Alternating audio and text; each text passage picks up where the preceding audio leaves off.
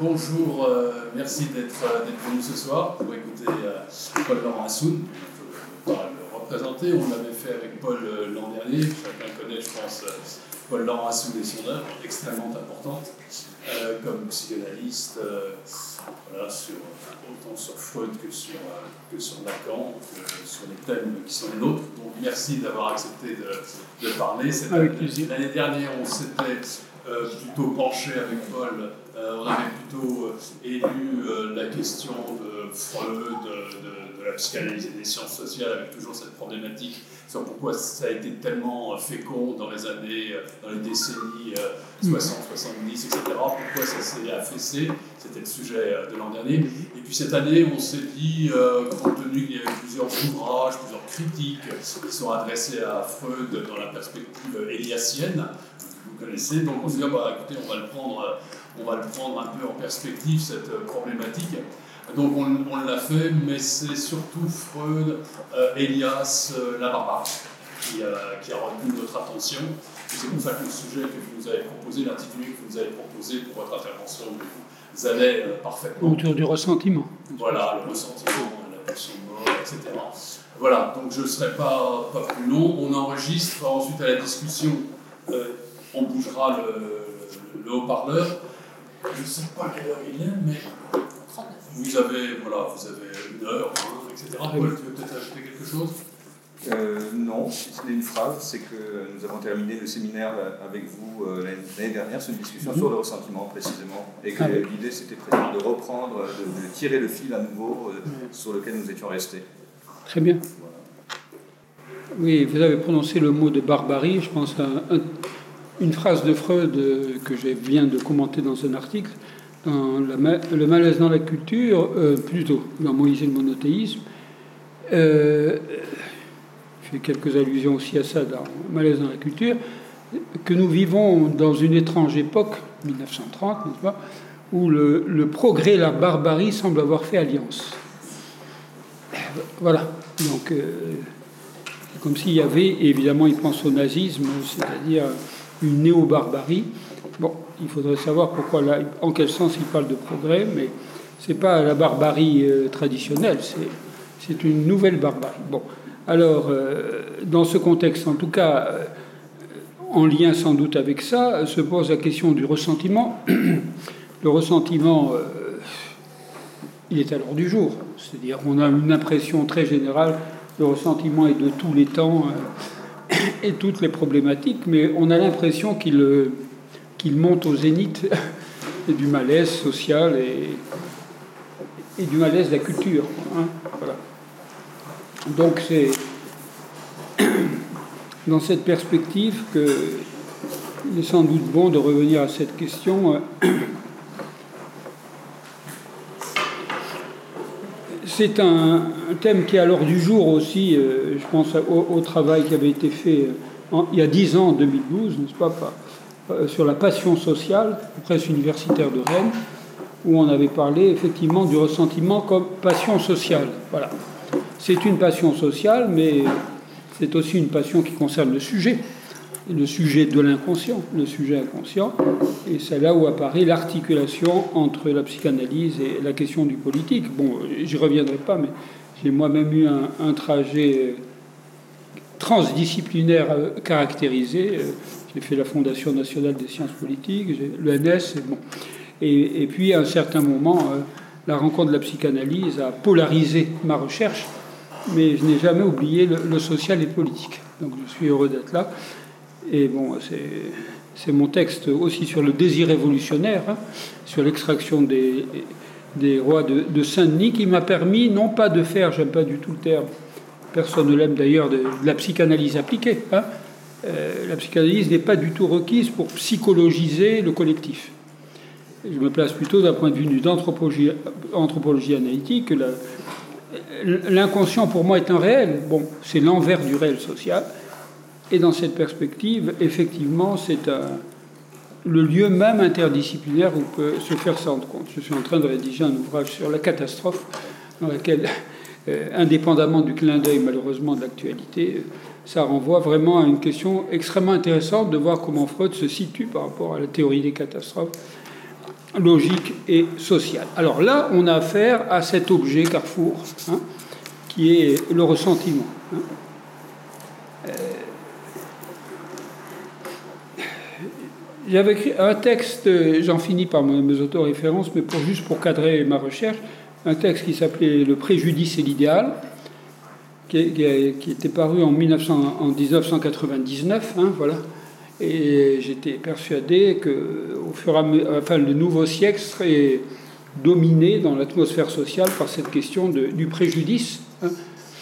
mais préjudice qui est à la fois euh, l'objet d'un argument de défense sociale, mais aussi euh, qui est l'objet d'une certaine idéalisation. Or, le ressentiment, c'est précisément euh, le sentiment, euh, car c'est un sentiment. Dans ressentiment, il y a un sentiment, sentiment très fort de préjudice.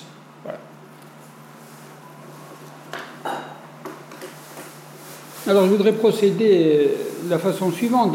D'abord, décrire le champ sémantique quoi, de ce terme ressentiment, car c'est c'est un mot qui a eu tout un devenir, n'est-ce pas euh, Ensuite, on va, je vais présenter, n'est-ce pas, cette problématique du préjudice à travers une contribution freudienne que moi j'ai beaucoup appréciée, puisque j'ai tiré un livre de quatre pages. Ces quatre pages, c'est un texte de Freud qui s'appelle Les exceptions, qui date de 1915 où il met en évidence, me semble-t-il, de façon extrêmement importante, euh, d'abord dans l'analyse elle-même, dans la théorie analytique, la, confrontation du psychothérapeute à des sujets qui sont totalement immergés dans le préjudice. La question, évidemment, c'est celle de la stratégie psychothérapeutique. Mais cette question des exceptions, elle me semble avoir des retombées aussi bien extrêmement importantes euh, sur le collectif. Voilà le ressentiment collectif. Marc Ferraud avait écrit un texte justement très documenté, historique, et en le lisant, euh, en, recueillant énormément d'informations, je regrettais qu'il ne dispose pas d'un fil rouge analytique, enfin plus exactement moi, je voyais, euh, j'avais le désir d'un fil rouge analytique parce que ça aurait permis de comprendre de quoi il s'agit, sinon un certain discours historiographique, ô combien précieux, tourne en rond, si on n'a pas une problématisation. Voilà, mon idée, problématisation du côté de l'inconscient. Mon, idée, donc, euh, Freud euh, reste de ce point de vue-là un penseur actuel. Alors, euh, vous avez rappelé qu'on diagnostique l'affaissement de la psychanalyse, mais le ressentiment, lui, il monte. Et il y a d'ailleurs un ressentiment contre la psychanalyse. Ce qui me permettra, dans un troisième et dernier temps, parce que je sais où je parle, n'est-ce pas, de voir en quoi ça peut éclairer hein, je dirais au moins sommairement, n'est-ce pas, la problématique sociopolitique. J'ai l'habitude de partir toujours, avant même de parler de Freud, ce qui vient vite dans mon propos, euh, du dictionnaire, et notamment du trésor de la langue française. Hein. Euh, pourquoi? Pas simplement pour ajuster plus ou moins scolairement le signifiant avec le signifié, mais parce qu'il me semble que le, mot, n'est-ce pas, à travers les devenures même du signifiant, le, signifiant en lui-même, à travers son devenir historique, révèle quelque chose d'extrêmement important. Comme si euh, c'est pas un discours, hein, c'est pas pas rhétorique. Il y a dans la langue un savoir véritablement qui fait que l'inconscient suit la langue. Et donc de ce point de vue-là, il me paraît important. Voilà, voilà cet exemple de voir qu'est-ce que vous voulez dire ressentiment, en partant d'abord de ce qu'il veut dire aujourd'hui, essayer de comprendre comment il y a une mutation du signifiant. Et sans doute euh, non sans rapport avec des paradigmes historiques. Euh, dans chaque mot d'une définition euh, du dictionnaire toujours très précieuse, eh bien, il y a un problème. Mais au moins, c'est une, une façon de repérer le nœud de problème qu'il y a dans les mots. Alors, ressentiment, que je lis, c'est animosité. Animosité. Envers quelqu'un, ressenti par un sujet, envers quelqu'un pour les préjudices et maux, bien sûr M-A-U-X, infligés par l'autre, par cet autre. ou supposé. Et le dictionnaire ajoute euh, avec le plus souvent le désir de se venger. C'est évidemment une question de savoir comment le ressentiment passe à la vengeance. On comprend euh, que bien entendu, euh, on va avoir un fil rouge, n'est-ce pas, autour de cette notion d'animosité. Animosité, je vois, n'est-ce pas, c'est le sentiment qu'on ressent des maux, des préjudices qu'on a subis, avec le plus souvent cette, ce désir de se venger. C'est ce qui croise directement le ressentiment. Hmm. On aperçoit déjà que ça peut côtoyer le sentiment de persécution, voire le, le délire de persécution. Hein. Mais avant ça, il y a cette question de la conviction du préjudice. Voilà. Alors, si dans mon, dans mon titre, j'ai parlé de passion triste, c'est évidemment en rapport avec euh, la théorie des passions dans, dans l'éthique de Spinoza, hein, qui d'ailleurs ne parle pas spécialement de passion triste, mais qui a, enfin, comme, comme expression, enfin, elle apparaît dans certains comme allusive, mais euh, d'abord dans sa théorie des passions. Je rappelle que pour Spinoza, euh, la passion renvoie une passivité liée à une influence extérieure et qui s'oppose à l'action. Nous sommes dans la métaphysique hein, spinoziste. Et qui s'oppose à l'action qui, elle, est l'expression de notre véritable nature, de notre essence, puisque nous sommes là dans une problématique évidemment euh, métaphysique. Le conatus, c'est l'effort pour persévérer dans son être. Or, euh, cet effort, il est actif et il débouche sur le, besoin de savoir. Tandis que la passion, eh c'est pas que, Spinoza la, dévalue, mais elle est située du côté du passif.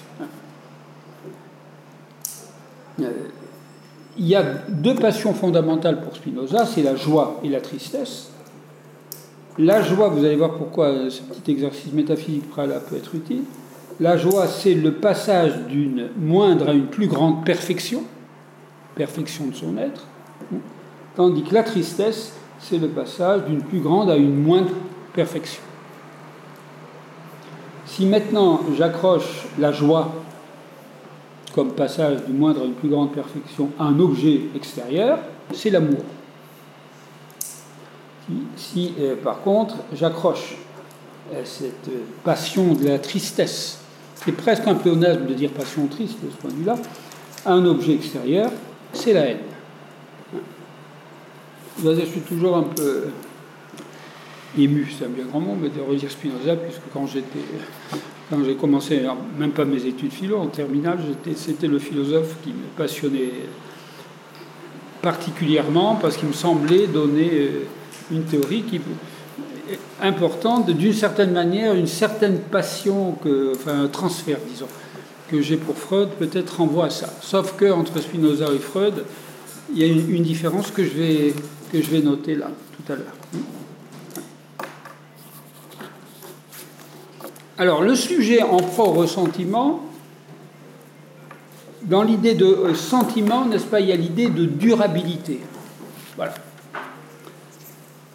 le sentiment positif au sens de Spinoza, il a quelque chose qui tend à la durée. Mais euh, cette passion triste, puisque euh, le, sujet. Alors, j'ai envie de dire euh, ressentimental, mais ça, n'existe pas vraiment en français, mais c'est forcément maladroit. Puis cette sentimentale, c'est pas du tout le genre du sujet du ressentiment. Mais enfin, ressentimental entre guillemets, n'est-ce pas? C'est un mélange d'agressivité, hein, d'agressivité et de tristesse. Un sujet qui est dans le ressentiment est un sujet qui estime qu'il a quoi se plaindre. Ce ressentiment, il, peut s'accrocher à, des moments où le sujet perd la face, enfin, des injures, des outrages, des offenses. Hein. Et c'est cette blessure cette blessure inscrite dans le sujet qui va faire naître cette posture subjective. Dans le champ sémantique, il y a deux mots qui sont très liés au ressentiment, c'est la rancœur qui est d'ailleurs un mot chrétien euh, qui apparaît à un moment de l'histoire, ou encore, euh, de façon plus courante sans doute, la rancune.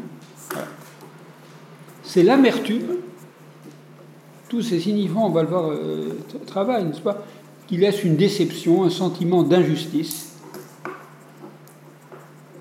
Dès lors, que va faire le sujet du ressentiment?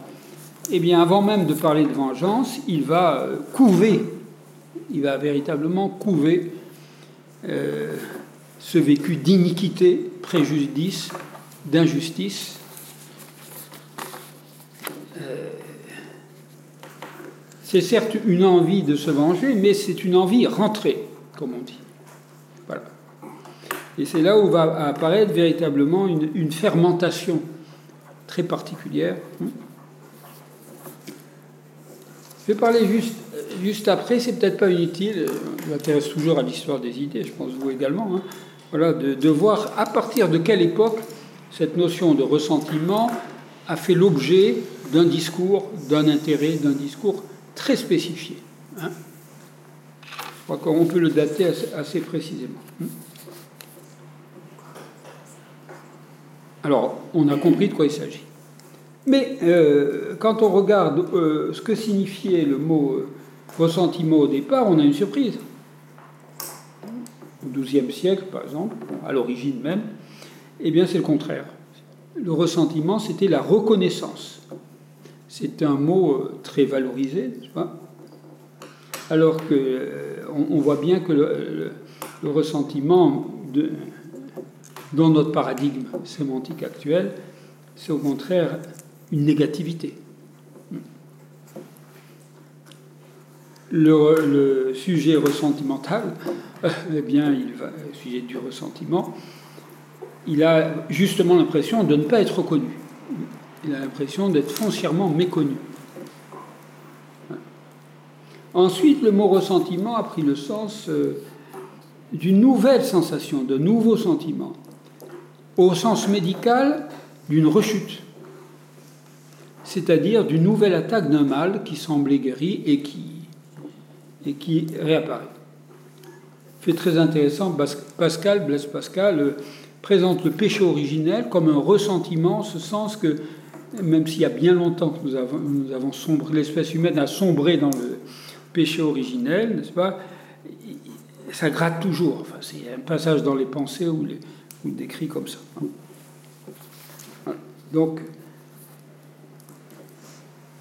il y a l'idée d'une morosité impuissante, ça, ça me paraît très important, mais en même temps, il y a l'idée de quelque chose qui ne lâche pas, qui recommence, euh, pour le dire trivialement, à gratter là où ça fait mal. Alors, comment est-ce qu'on est passé de ces diverses acceptions à l'acception actuelle? On a des repères euh, précis, n'est-ce pas? Chose curieuse, j'ai découvert, je ne suis pas le seul bien sûr, que c'est un, idéologue, euh, très douteux d'ailleurs, qui s'appelait Eugen Düring,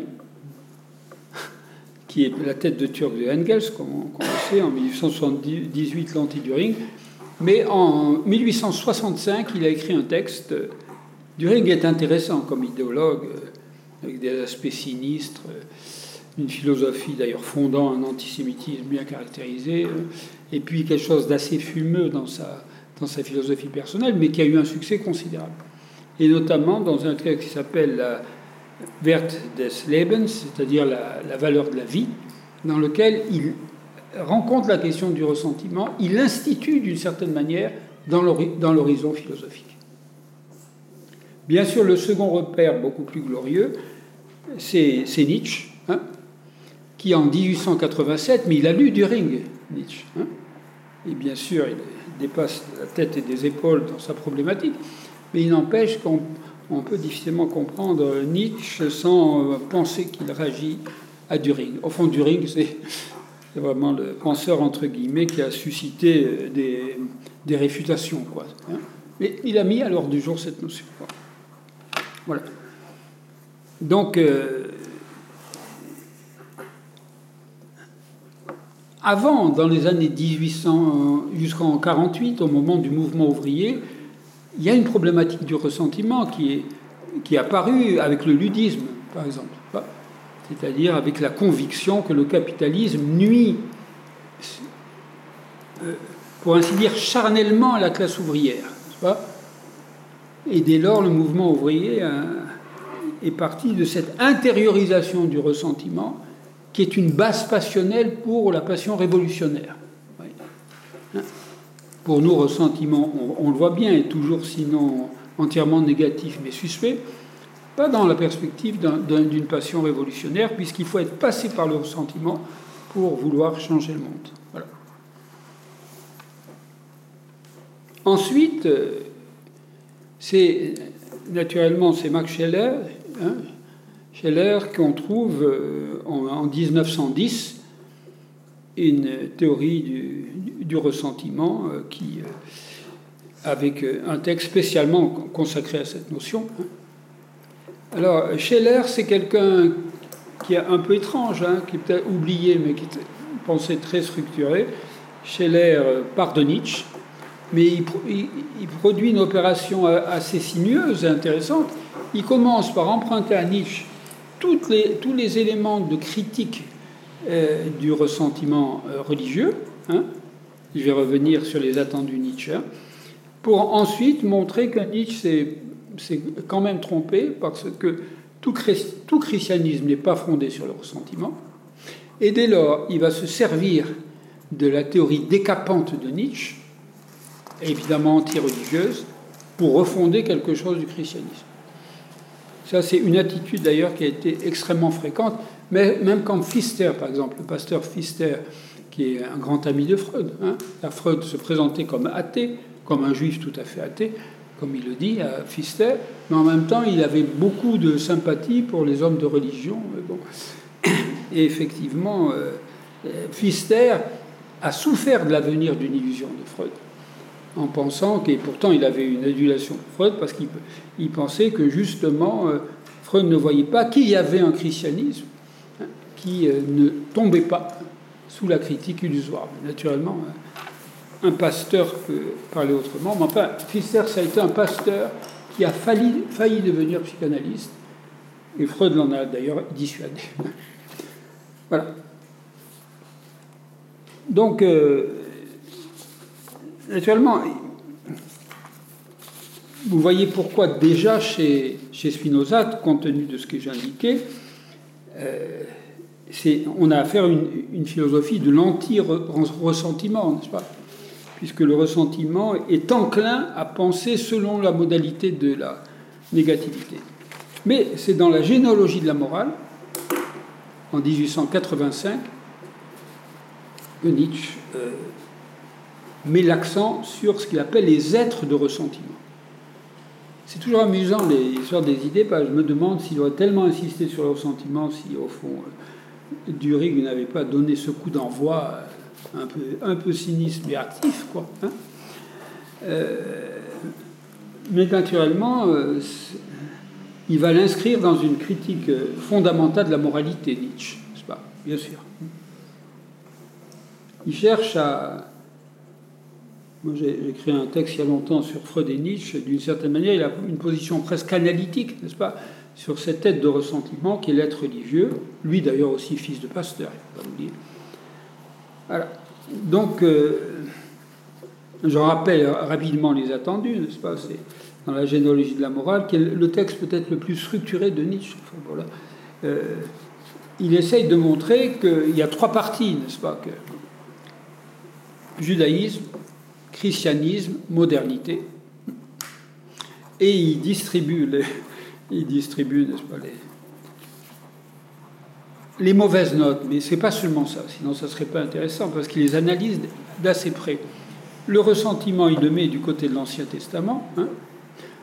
et du côté euh, du Nouveau Testament, c'est la mauvaise conscience, qui en un sens aggrave le ressentiment, puisqu'il intériorise sous la forme d'une culpabilité chronique. Quant à la modernité, elle a aussi ça droit à une critique, euh, notamment chez Wagner, n'est-ce pas, alors qu'il est, pendant un certain temps, il était un grand disciple de Wagner, hein, un admirateur de sa musique, quand il parle de l'idéal ascétique. Le, désir de la philosophie de Nietzsche, c'est euh, qu'on retrouve d'ailleurs chez Deleuze. Hein, voilà. C'est précisément de chercher à dégager les forces de vie, de positivité, sûrement pas positif au sens du New Age, hein, mais véritablement d'une positivité métaphysique et tout ce qui encombre la vie. Euh, il y a quand même un néo-spinozisme chez Nietzsche, eh bien, euh, doivent être disséqués et critiqués. Alors, l'homme du ressentiment, et, si j'en parle, c'est bien sûr à travers la problématique de Nietzsche, mais pour nous préparer à comprendre l'accusé de réception de cette problématique par la psychanalyse, l'homme de ressentiment, puisqu'il fait une typologie, est foncièrement réactif. Vous voyez bien que Deleuze n'a pas oublié ça. C'est-à-dire qu'il est dans. C'est un impuissant. Voilà. Il est dans une position d'impuissance. C'est un frustré. Frustration, c'est quand même une dimension anthropologique. Mais pour Nietzsche, n'est-ce pas, l'homme du ressentiment, c'est celui qui va faire de cette frustration euh, un style, une posture. Et la religion est venue à propos pour justifier, pour fonder cette position. C'est ce qu'il corrèle à une morale des esclaves. Naturellement, il ne s'agit pas d'une justification de l'esclavage au sens social, mais une mentalité d'esclave ou une mentalité de maître. Naturellement, les nazis se sont jetés absurdement d'ailleurs sur cette idée de maître, notamment grâce à la sœur de, Nietzsche, qui était vraiment un soutien de, Hitler. voilà. Alors que bien sûr, dans cette problématique, euh, Deleuze a bien bien spécifié, c'est pas de ça qu'il s'agit. Il s'agit de cette alternative entre regarder la vie selon le mode de l'augmentation de la puissance, c'est plus le conatus comme chez Spinoza, mais c'est la volonté de puissance. La volonté de puissance, c'est pas quelqu'un qui la ramène avec la puissance, bien entendu, mais c'est quelqu'un qui pense dans le sens même de la vie, c'est-à-dire qui donne des interprétations sans cesse d'expansion de l'être à tous les actes. Or, l'homme du ressentiment, c'est celui qui fait exactement le contraire. Hein. C'est un faible excité. Voilà. Donc c'est une faute axiologique. Je suis vraiment chez Nietzsche, hein, pas encore chez Freud. S'il y a quelqu'un qui est étranger à toute axiologie, c'est bien Freud. Mais je rappelle que Freud était fasciné par Nietzsche, disait simplement qu'il y a chez Nietzsche une, grandeur telle qu'il ne veut pas y toucher. Il ne peut pas l'atteindre, donc. Alors, ce qui est intéressant, c'est qu'à partir de là, après, après avoir réglé son compte à la, problématique religieuse, eh bien, il va montrer que la modernité est hantée par cet esprit d'idéal ascétique qui, plus, qui ne passe plus par la religion, mais avec l'athéisme, on voit toujours développer cette autoculpabilisation. Ce qui fait que l'homme de la modernité est un être de ressentiment. Avec ce raisonnement, eh eux, les autres, les maîtres, les maîtres au sens de ceux qui affirment leur être, sont méchants, donc nous sommes bons. Hein. ce qui fait que la morale elle-même est pétrie de culpabilité. D'où l'invention du, mal. Alors, je passe rapidement sur Scheller. Scheller, dans un, livre de. Enfin, une publication entre 1910 et 1915, qui s'appelle Le ressentiment, das Ressentiment im Aufbau der Moral, c'est-à-dire le ressentiment dans, dans l'édification de la morale. C'est un titre Nietzsche va répondre à cette problématique, mais euh, en trouvant le moyen, pas, de produire une apologétique d'un christianisme rénové au moyen de la critique, au moyen de la critique nietzschéenne. Voilà. Alors ça nous donne, il y a encore quelques noms puisque j'avais organisé un séminaire d'ailleurs sur la, sur la question du ressentiment, c'est pour ça que j'avais balisé les choses au plan historique. Hein. Mais euh, on voit comment la notion de ressentiment, encore une fois, monte au zénith de cette problématique de la, de la modernité, dans des contextes idéologiques très variés, hein, de la classe ouvrière jusqu'à la, métaphysique, mais c'est comme si quelque chose liait les deux. Enfin, bon. Je dirige actuellement thèse sur euh, Tocqueville et Freud, qui m'intéresse beaucoup, hein, où euh, effectivement le candidat montre comment euh, Tocqueville, qu'on nous a présenté, enfin grâce au bon texte de Raymond Aron, mais je me rappelle, l'ayant lu autrefois, je voyais Tocqueville comme un, libéral, alors que ce qui me semblait aussi, c'est que Tocqueville est un génial.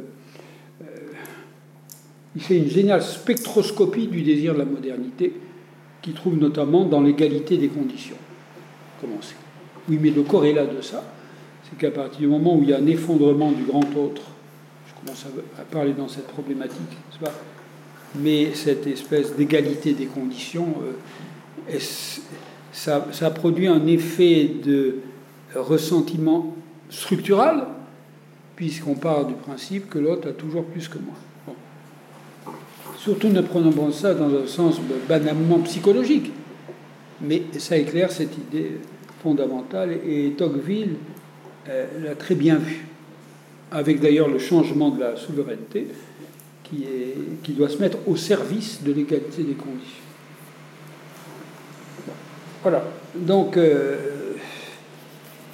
voilà ce que je veux dire, n'est-ce pas que Je vais faire entrer en scène, bien sûr, la, psychanalyse, puisqu'elle a quelque chose à dire, comme toujours, de spécial sur ces questions anthropologiques et métaphysiques, au fond. Hein. Mais c'est très important parce que le ressentiment n'est pas, quoique il apparaissent de plus en plus, il se dévoile de plus en plus, ce qui n'est pas imaginaire, hein. c'est un fait. Euh, mais il faut voir qu'il est d'une certaine manière inhérent au développement même euh, de la modernité.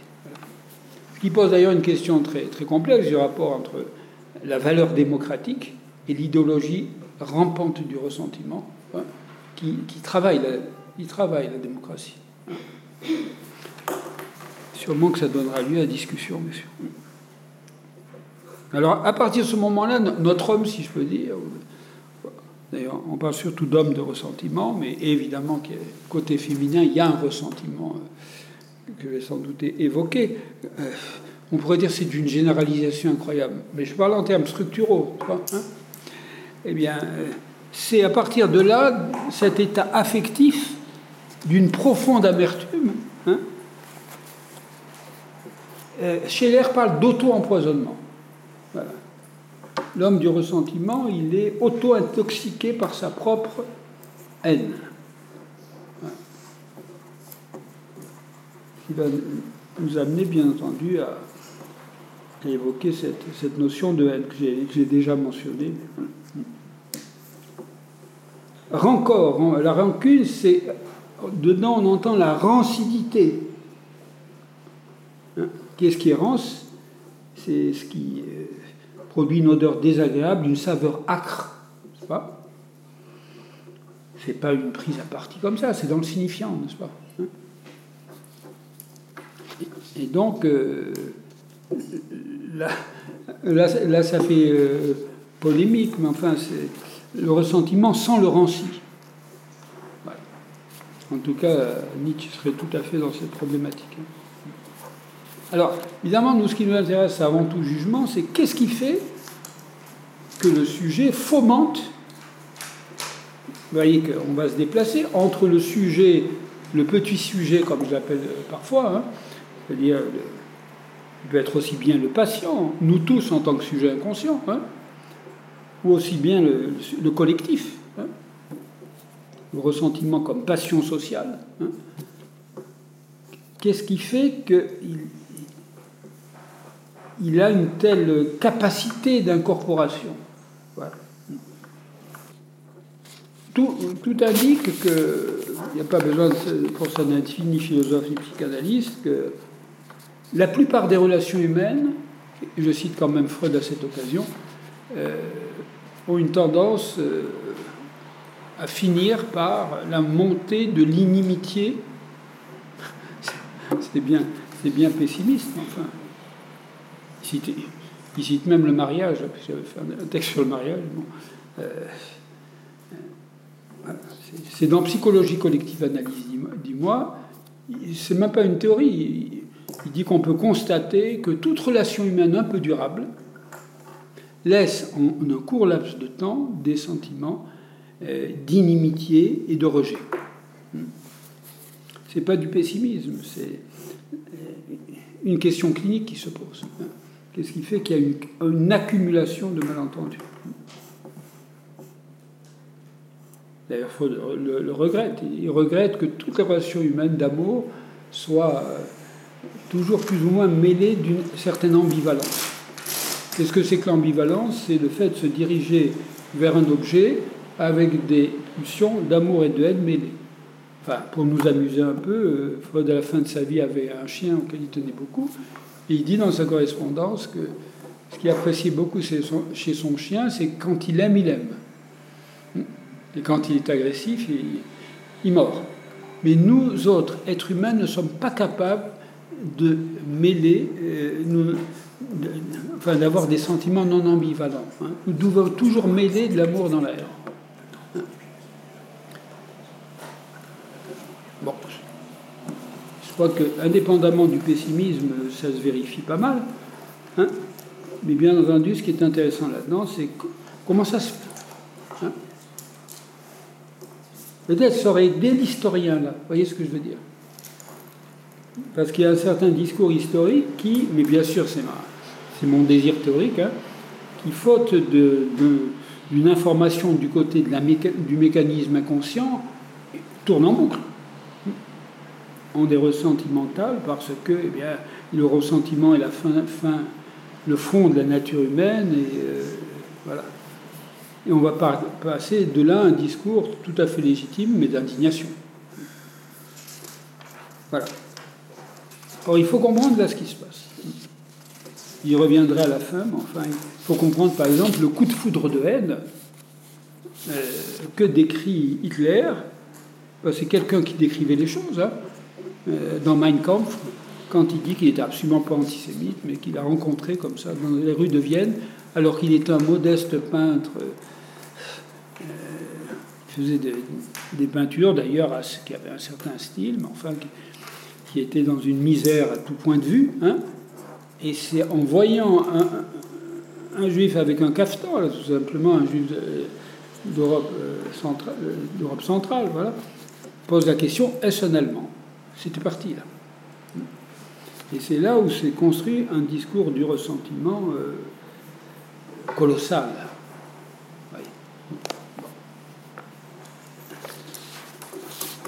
Alors, euh,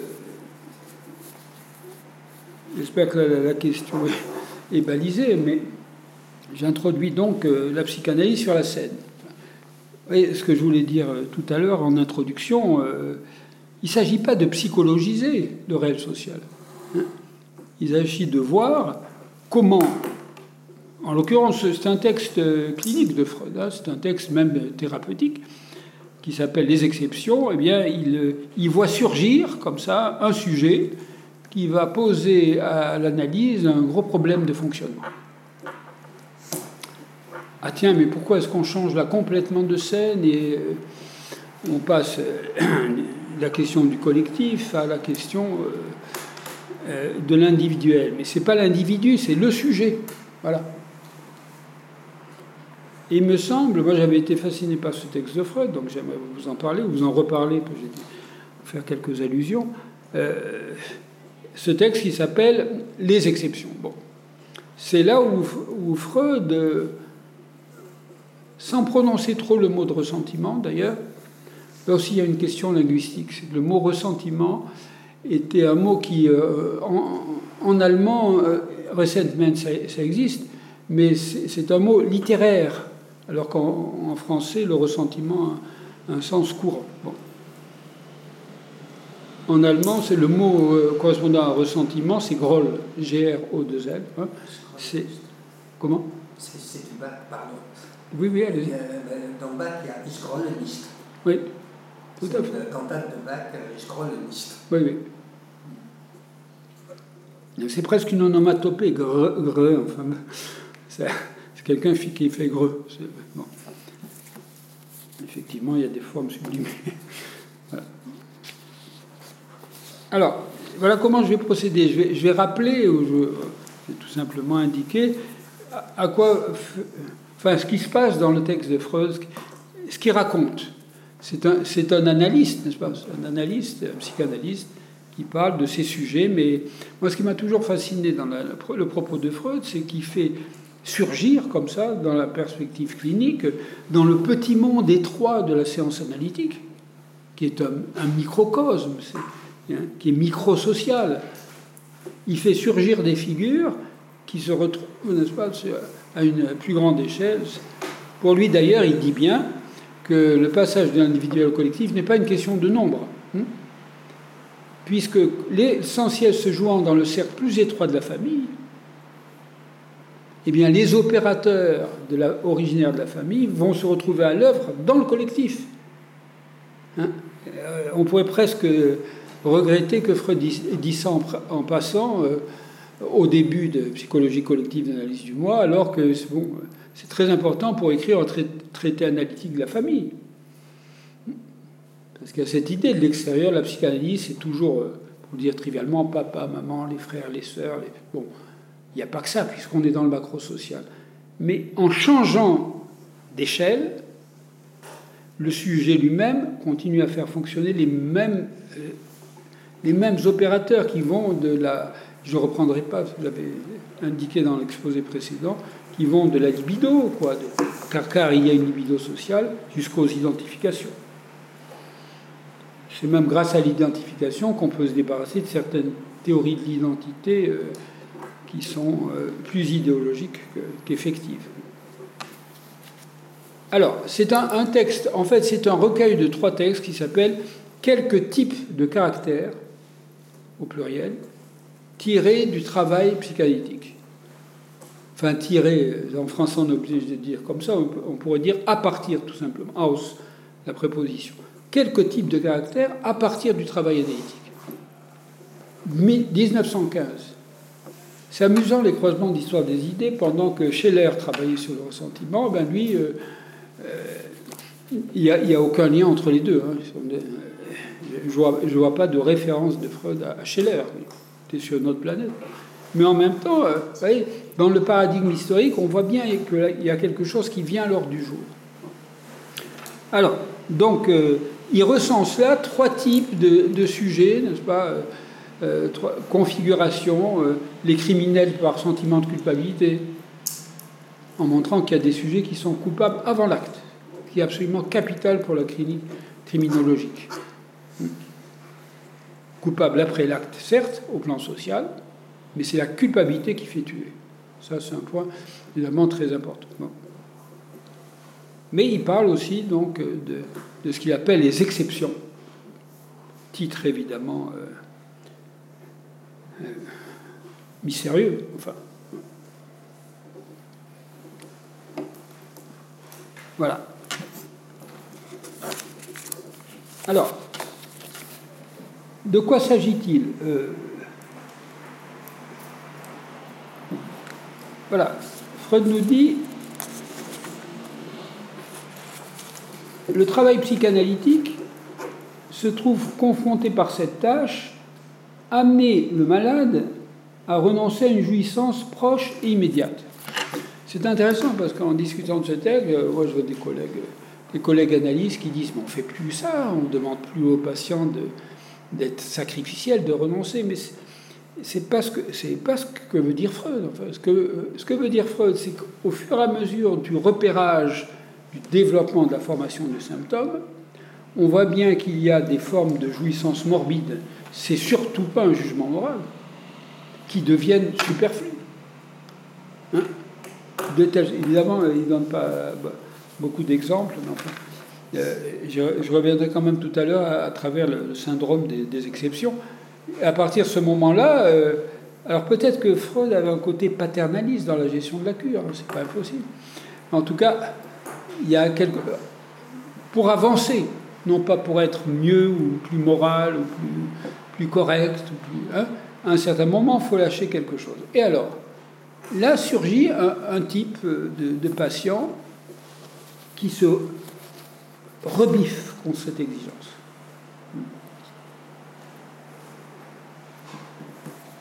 D'ailleurs, Freud dit bien, le malade doit simplement renoncer, pas à toutes les satisfactions, à ce moment-là l'analyse un prêtre, hein, mais à ces satisfactions auxquelles un dommage succéderait infailliblement. Vous voyez, ces sujets qui vont toujours dans le mur. Enfin. Ces privations n'ont besoin que d'être temporaires. Et il lui suffit d'apprendre à échanger un plaisir immédiat contre un plaisir mieux assuré. Mais, voilà le passage décisif. Lorsqu'on exige ainsi des, des malades un renoncement provisoire à une satisfaction, un sacrifice, mais un sacrifice euh, conjoncturel, stratégique, voyez Une acceptation de souffrance momentanée en vue d'une fin meilleure, ou bien simplement la résolution de se soumettre à la nécessité imposée à tous. D'ailleurs ça qui est absolument impossible chez les criminels. Inutile de dire que pour un psychopathe, ça ne veut rien dire. Ça. Enfin, des sujets engagés dans une analyse, des sujets qui sont du côté de la culture, Freud l'a toujours dit. Hein. Pas du côté de la norme sociale, mais du côté de la culture. Eh bien, alors, quand on leur demande ça, on Freud le dit presque naïvement, n'est-ce pas? Il aurait pu s'en douter, mais enfin bon. On se heurte à certaines personnes qui combattent, au moyen d'une motivation particulière, une pareille prétention.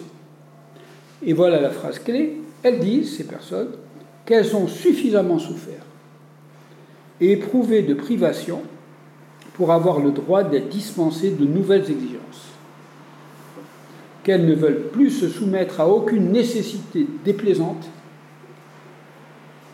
car elles sont des exceptions. Ausnahmen, des exceptions, et comptent bien le demeurer. Donc, à partir là, là, un tout petit développement clinique, mais à partir de là, c'est utile pour un analyste, débutant de, relire ce texte, parce que si le sujet se trouve en position d'être identifié à tous ceux qui ont frustré le sujet, il est évident que ça met des bâtons dans les roues, voire une interruption euh, indignée du travail psychothérapeutique. Alors c'est là où, Freud euh, il signale ça enfin. Au départ, c'est presque une anecdote d'un certain nombre de questions pour gérer l'analyse. Mais du coup, là, il, est là l'homme du ressentiment. Hein. Hein, c'est-à-dire, c'est un sujet qui suit un raisonnement. L'autre, le grand autre, alors il me permet de le dire comme ça, Freud ne parle pas du grand autre, enfin, en tout cas pas dans ce texte, hein. euh, l'autre ayant accumulé envers lui des, catastrophes. Quoi. Euh, quelques exemples d'ailleurs, mais très elliptiques. Par exemple, des sujets qui ont une maladie, une maladie ou une infection. Il n'était rien, il n'y était pour rien, ou un accident premier, comme ces sujets qui sont. Je relisais la, biographie de Frida Kahlo, euh, complètement brisé par un, accident de, bus, enfin, qui fait que. Enfin, cette espèce de marque de quelque chose qui peut apparaître un destin sur les sujets. Il parle aussi, d'ailleurs, des, des sujets qui appartiennent à des peuples chargés de souffrance.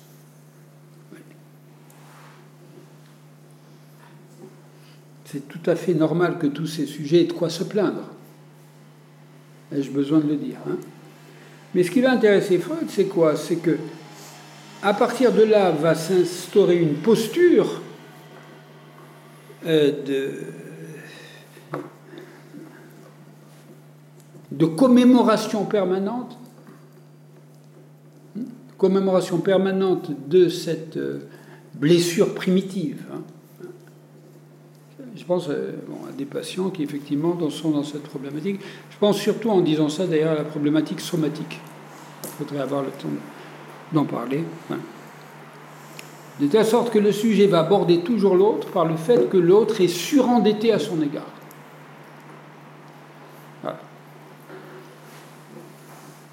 Euh, si on regarde bien euh, ce que disent un certain nombre de criminels dans les assises, dans le cours d'assises, hein, eh bien, vous entendez ça. Bien sûr, leur avocat leur a, dit d'être très modéré, de dire qu'ils regrettent, etc. Ce n'est pas simplement des, circonstances atténuantes. Hein. Le, crime, comme, ah, je vais y revenir, pas seulement comme ressentiment, comme ressentiment qui produit un passage à l'acte, eh bien, le crime va apparaître effectivement comme une indemnisation prise par le sujet. D'où l'incroyable dialogue de sourds, malheureusement, entre les parents des victimes et euh, les sujets qui ont. C'est bien pire que ce qu'ils pensent. Ils ont trouvé dans le crime une solution. Mais c'est ça que j'appelle la criminologie freudienne. Bon. Voilà. Mais là, là je, je vais vite, n'est-ce pas? Là, on est dans le passage à l'acte. Vous vous souvenez du dictionnaire, le désir de se venger. L'homme pur du ressentiment, n'est-ce pas, si je peux dire, c'est celui qui internalise l'agressivité. Il y a un texte, je ne vais pas accabler, citation textuelle, mais enfin, un texte de, de hein, sur le souterrain, où il décrit remarquablement, remarquablement. Freud a toujours dit d'ailleurs que la psychanalyse a fait été devancée non pas par les psychiatres, mais par les grandes œuvres. C'est là où on trouve effectivement des choses remarquables de Shakespeare, Dostoevsky. Freud n'aimait pas Dostoevsky comme homme, il trouvait que c'était un, grand écrivain. Bon, bref. Donc, euh, où il montre, je vous y renvoie, hein, euh, cette, façon, euh, en un sens infernal, infernal avec lesquels le sujet fermente dans son souterrain, dans sa. Hein, L'homme de du ressentiment est un sujet confiné. Je ne fais pas allusion au confinement récent. Hein. Voilà. Et c'est ça qui euh, explique que, euh, eh bien, quand on lui demande d'entrer dans une dialectique de rénovation quelconque, voyez, là je, vais en dehors du simple cercle de la psychanalyse, il y a un blocage. Freud parle de euh, caractère Verbildung, c'est-à-dire de déformation de caractère. Ce n'est pas un auteur euh, qui, produit des mots avec une façon de parler. Hein. Il y a probablement une, sorte de luxation qui intervient dans la posture psychique. Mais je demande vraiment de, prendre ces expressions, non pas du tout comme euh, dévalorisantes, mais comme la description d'un processus.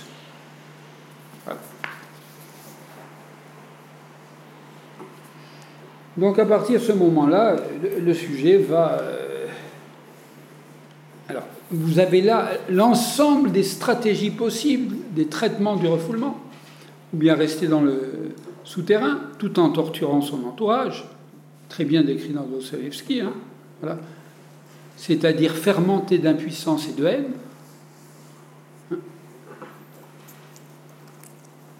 Ou bien, et ça c'est un point intéressant, le, sublimer, ce ressentiment. Ça m'a toujours frappé chez Frida Kahlo que justement elle a peint sur sa, colonne vertébrale cassée. Enfin, euh, Joël Bousquet, qui est évidemment pas le collaborateur, mais l'écrivain qui a reçu une balle pendant la Première Guerre mondiale, qu'il a immobilisé toute sa vie, mais qui a fondé une œuvre là-dessus. Hein. Il aurait pu être dans le schéma du ressentiment. Le ressentiment, il est là, hein. la souffrance, elle est toujours là. Mais, euh, vous voyez, à ce moment-là, c'est poussé vers le haut. Vers le haut au sens, pas de la valeur, au sens de la stratégie pulsionnelle. Vous voyez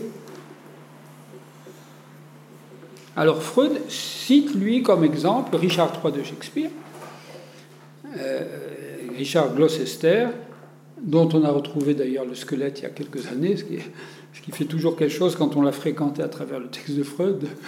Euh, dans une pièce de Shakespeare qui peut paraître presque du grand, guignol, enfin, c'est-à-dire euh, c'était un grand tueur, enfin, en tout cas le Richard III shakespearien. paraît qu'il y a un club de supporters de Richard III qui disent qu'au contraire, c'était un grand homme d'État. Bon, enfin. Mais euh, c'est une mauvaise pièce en un sens, puisqu'on ne voit que des meurtres. Sauf que le morceau le plus intéressant, c'est le prologue. Ça n'échappe pas à Freud, hein, où Richard III explique pourquoi il va faire toutes ces horreurs. Et là, qu'est-ce qu'il dit, Richard III Eh bien, il dit que, voilà, la nature, il ne dit pas Dieu, la nature l'a mal fichu. Quoi. Hein. voilà. C'est-à-dire que. Euh, il y, a une ferbidouille aussi. Hein. Il y a quelque chose qui est de l'ordre euh, de la déformation corporelle. On sait que Richard III, effectivement, avait une déformation du squelette, une, scoliose très grave, incroyable, parce que quand ils ont sorti le squelette, qui était sous un sanctuaire, hein, euh, ils ont trouvé un être complètement arqué. Donc Shakespeare n'invente rien là. Hein. Sauf que lui, euh, est-ce que Shakespeare l'a juste utilisé comme figure littéraire? Donc je ne parle pas du personnage historique. Mais à partir de là, Richard III, comme héros tragique, va expliquer que la nature l'a mal fichu de telle sorte que les femmes sont allergiques à lui et les hommes le méprisent, et donc il a droit à euh, corriger de Unrecht, c'est-à-dire le non-droit de la nature. Vous pouvez mettre là le grand autre. Voilà. Ça pose, toute la question d'ailleurs chez les sujets euh, religieux de la théodicée. Euh, quand, comment Dieu peut tolérer le mal? Est-ce qu'il ne peut pas faire le procès de Dieu? Enfin, mais là, il ne s'agit pas de Dieu, il s'agit de la nature. Pourquoi la nature m'a fiché comme, comme ça, m'a fichu comme ça? Bon, dans ce cas-là, euh, moi comme sujet, ce qui me reste, c'est la vengeance. Freud dit même qu'il dit souvent des choses comme ça, en fait, que, que c'est pour ça que cet être qui est abominable, en même temps, il y a une certaine sympathie qui apparaît parce que nous sommes tous des êtres plus ou moins préjudiciés. On ne deviendra, pas un criminel politique. Enfin. Il prendra sa revanche sur son, sa méconnaissance comme vivant, pour, euh, tant qu'il vit, euh, exister sur le mode de la jouissance, y compris la jouissance de tuer.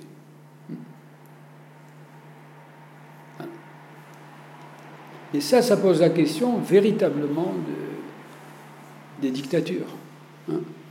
Effectivement, euh, pour moi, la politique, c'est la politique, la psychopathologie, c'est la psychopathologie. Donc, je vois des tentatives médiatiques pour actuellement euh, faire des, diagnostics sur, sur Poutine. évidemment que ça nous fait penser. Hein. Mais c'est un paranoïaque, il y, a quelque chose comme ça. Mais c'est vraiment euh, quelque chose qui concerne aussi tous les nationalismes. Il y a toujours l'idée de tous les irrédentismes. Voyez L'idée de prendre sa revanche sur quelque chose qui aurait été infligé euh, dans le passé. Il s'agit de reconquérir le territoire, de reconquérir la langue, ça c'est un point essentiel, dans le testament de Hitler, la dernière chose, au moment de se tirer une balle de revolver, il dit, il parle des Sudètes, des Allemands parlent en les Sudètes, il faut récupérer. C'est son testament. C'était pas seulement un, exterminateur, c'était aussi un, nationaliste. La nation, c'est une chose, le nationalisme, c'est autre chose. Hein. Mais c'est cette blessure qui fonctionne comme euh, comme envie de revanche. Voilà.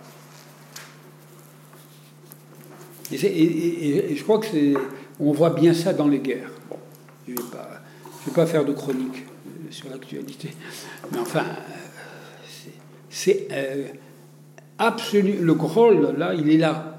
Vous voyez Même ça, ça, brouille, ça brouille l'intérêt politique c'est un point, bon, c'est des gens d'associations qu'on peut avoir. Enfin, euh, pourquoi est-ce que des sujets qui ont un tel empire déjà, Saddam Hussein, euh, Poutine, euh, ils font peut-être une guerre de trop C'est un point, là on peut dire naïvement, mais enfin, avec tout ça, le cas de Saddam Hussein est extrêmement intéressant. Enfin, il avait une richesse incroyable. Il lui fallait le Koweït, ça s'appelait le Koweït, n'est-ce pas? Voilà. Donc, à partir de là, euh, évidemment, on, l'extrait d'un trou. c'est des images qui sont assez inoubliables. Voilà. Donc, on peut dire, c'est ça le pouvoir, c'est gourmand, c'est gourmand. Mais il faut faire très attention. Il y a la pulsion de pouvoir qui existe bien, mais il y a aussi quelque chose dans le politique qui est toujours, qui concerne toujours le désir. Hein. Autant je suis contre faire une analyse politique à travers le fait que c'est un fou qui est au pouvoir. D'ailleurs, les vrais paranoïas qui tiennent pas longtemps au pouvoir. Hein. Les paranoïas qui sont plus dans les, dans les institutions ou dans la quérulence. Vous savez ce qu'on appelle quérulence? C'est des gens qui font tout le temps des procès. Ce sont des plaideurs congénitaux. C'est ça, les gens du sentiment. Mais quand vous, avez, quand vous tenez les manettes d'un empire, quel qu'il soit, oui, vous avez les moyens de le réaliser. C'est des sujets qui ont d'ailleurs une sincérité par rapport à eux infernale. Et bon, euh, la différence avec Hitler, Hitler avait annoncé ce qu'il allait faire. Là, c'est un peu plus compliqué. Puis, je ne veux surtout pas mélanger les problématiques euh, ou mettre des nazis partout, etc. C'est très, c'est pas du tout ce que je veux faire. Mais par contre, vous voyez, il y a un fil rouge de, la politisation du ressentiment. Mais évidemment, la grande différence, c'est que notre patient là, qui a sa petite histoire, bon, euh, c'est tout à fait différent du ressentiment devenu collectif. Et voilà, là, on peut donner la parole à l'historien pour nous détailler ça mieux qu'on pourrait le faire. Bon, vous voyez Mais du coup, euh, bon, euh, dans, l'autre séminaire, d'ailleurs, on avait travaillé sur le texte de Ferro en en faisant une lecture psychanalytique. Euh, voilà. Et c'est, pour moi, c'est ça le transdisciplinaire. Voilà. Alors, c'est, ça qui fait que, voyez, peut-être que sur cet objet, on voit mieux qu'avec de longs discours méthodologiques que la psychanalyse dispose d'une, ce, qu'on appelle, ce, que Freud appelle une métapsychologie, c'est-à-dire une théorie des processus inconscients qui travaille de façon conjointe sur l'individuel et sur le collectif. J'avais parlé euh, lors de ma dernière intervention de, de cet événement qui pour moi m'a toujours fasciné, enfin, à tel point que dans le cours que je faisais ici même à Sciences Po, il y a un certain nombre d'années, euh, dans euh, le module master histoire du politique, histoire et théorie du politique,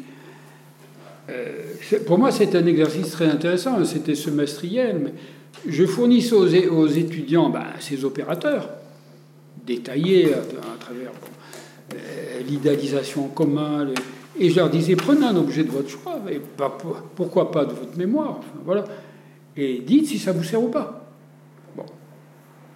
Mais j'avais l'habitude de finir le cours en leur disant, je vais quand même vous montrer un exemple dans ma pratique.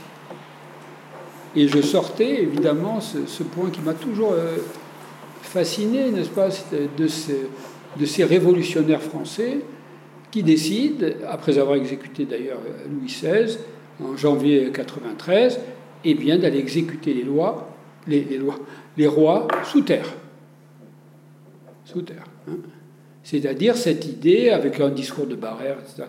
J'ai vraiment constitué le dossier historique. Hein.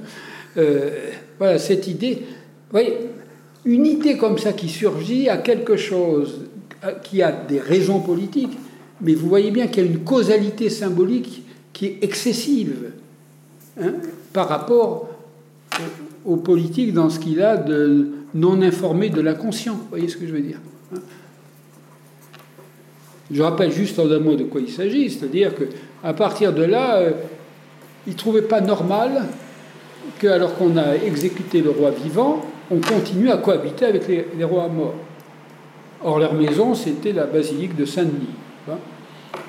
Donc, il y, a quelque chose de, comment dire, de délirant qui se met en place. Certes, il y a des raisons politiques. Hein. Si on détruit, si on rase la nécropole de Saint-Denis, les émigrés ne pourront pas revenir pour. Ça prouve bien d'ailleurs que les révolutionnaires euh, savaient peut-être que ça serait, serait peut-être pas si long que ça. La, révolution de l'an 1, etc. Enfin voilà. Mais aussi, il disait qu'on va chercher le plomb des tombes et qu'on va en faire des balles patriotes et des canons. Ce qui est l'humour noir pour montrer que les, rois qui ont régné euh, crapuleusement sur la France. Vous savez que les révolutionnaires français disaient qu'ils n'ont jamais régné, c'était des imposteurs séculaires. Vous voyez? Eh bien, à partir de ce moment-là, eh euh, on va voler leurs tombes à titre posthume, mais il y avait quand même dans la cour de, Saint-Denis euh, une fabrique de chaux où on brûlait, en tout cas dans un premier temps, ensuite ils ont été ils ont été jetés dans la fosse commune de l'histoire, mais littéralement dans la fosse commune. Moi, ça m'a toujours stupéfié, cette, cette, anecdote. Quoi. Euh, j'étais étonné que dans les très, très beaux dictionnaires de, la Révolution française, ce point qui, pour nous, est peut-être l'événement symbolique majeur de toute la Révolution.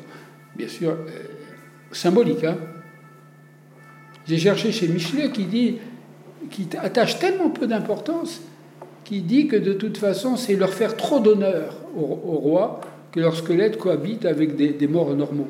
Une haine extraordinaire à titre possible. Hein, c'est curieux parce que il y a toujours des, malentendus. C'est-à-dire en lisant ce texte, euh, certains ont eu l'impression, très intéressés, mais avaient l'impression qu'il y avait de l'indignation dans ce texte. Mais l'indignation, elle sortait pour le lecteur de, de, ça, de quelque chose d'exorbitant. Mais bien entendu, moi, ce qui m'intéressait, c'est n'est pas de juger la Révolution française, quoique ça pose un très grand problème sur le devenir des révolutions qui commence par la Déclaration des droits de l'homme et des citoyens, ce qui est considérable, et qui finissent par la terreur. Ça s'appelle l'escalade de la pulsion de mort. C'est comme ça. Quelles, conséquences politiques on peut en tirer, c'est bien délicat. Hein. Mais en tout cas, on voit bien qu'il y a des parties de ressentiment. On le voit. Et c'est pas pour faire des clins d'œil actuels. C'est, inhérent au processus politique lui-même. C'est pas, pas nouveau. Hein. Mais c'est à partir d'un préjudice réel, subjectivé la, euh, le malheur réel en haine. Et là, ça, peut m'aider à tout. C'est pas, c'est pas, je sais pas l'éloge de je ne sais quel centrisme. Je dis simplement que il faut le savoir. Enfin, mais il faut savoir pas simplement comme on le sait par sa position, son bon sens politique, euh, à travers les coulisses inconscientes de l'histoire. Ça, pour moi, ça me paraît très important. Et, j'ai vraiment, j'ai pas mal écrit, mais, ce texte-là, j'avais l'impression de. Peut-être aussi le texte sur le, sur le corps, parce que euh, j'avais l'impression, si vous voulez, en tant que non-historien, enfin bon, j'ai fait un peu d'histoire, mais euh, non-historien professionnel, euh, de, véritablement de rentrer dans les coulisses de l'histoire. Mais vous jugerez si c'est psychologisé. Non, l'acte, il est là. C'est plutôt ceux qui n'ont pas le modèle psychanalytique qui produisent des entités abstraites comme les mentalités. Moi, je ne dis pas euh, sans intérêt hein, des historiens des mentalités. Euh, c'est pas non plus la psychohistoire. Tout ça, c'est toujours intéressant dans, ce qui est décrit. Hein. C'est pas de la psychohistoire. Hein c'est le réel inconscient dont on aperçoit l'envers à l'œuvre dans le politique. Et dans ces trois semaines où, en, octobre 1793, sous la direction d'un ancien bénédictin ralliés à la Révolution française, extrêmement pondéré. C'est un texte administratif. On a commencé à sortir un par un l'ensemble des, rois. Euh, en trois semaines, c'est 2000 ans d'histoire qui sont sortis. Est-ce que ça, c'est pas un basculement incroyable dans la temporalité historique hein? Louis XIV a été lynché. Quant à Henri IV, il était bien vu, alors qu'il était le fondateur de l'absolutisme. Ils auraient dû lui en vouloir, parce que c'était un guerrier, c'était le vainqueur d'Ivry, et donc euh, un, soudard comme ça lui a coupé un morceau de moustache, mais on croit rêver, hein, en disant lui, c'est un vrai militaire. Donc ce qui, a, valu à Henri IV de rester pendant tout le week-end debout. Est-ce que, quand même, est-ce qu'un historien peut ne pas être troublé par cet, événement exorbitant qui vaut mieux qu'être rangé dans le vandalisme euh, révolutionnaire? Moi, j'ai vu, j'avais vu un livre ancien sur le bilan du vandalisme euh, révolutionnaire. il faut casser tous les symboles de la royauté. Mais, c'est là. Comment se fait-il C'est pour ça que je, suis très heureux d'avoir pu le, comment dire, au moins le dire. C'est ça que moi j'appelle anthropologie euh, psychanalytique du politique. Voilà. Hmm.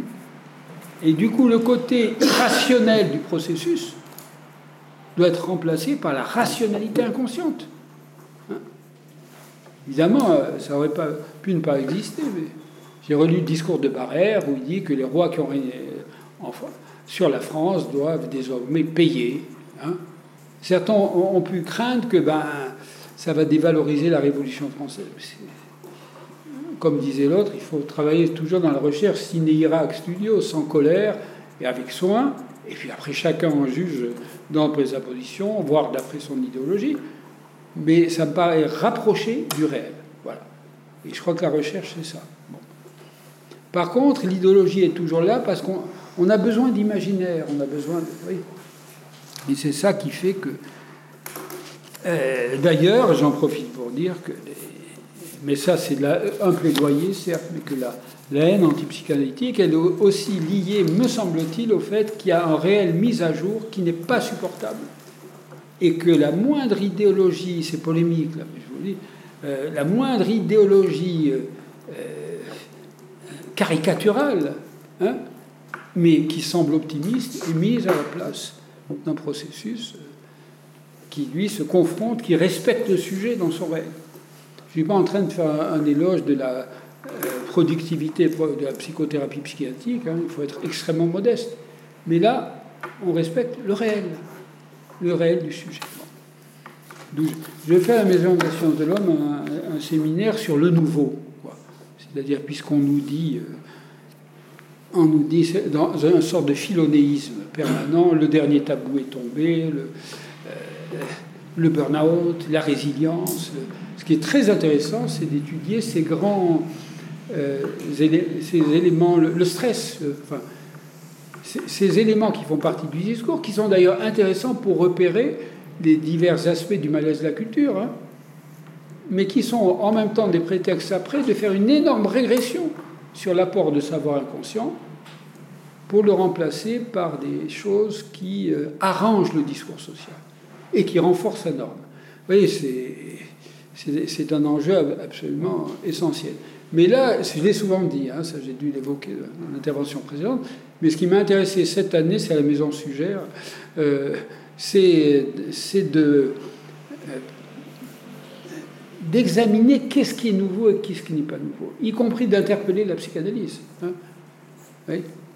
Qu'est-ce qui est neuf, qu'est-ce qui n'est pas neuf à l'époque de Freud, s'il y avait quelque chose qui était nouveau, c'est bien la psychanalyse, qui est un nouveau complètement inavalable. Hein. mais maintenant, on dit, mais ça se bine maintenant. 1890-1939, hein. c'est fini, ça.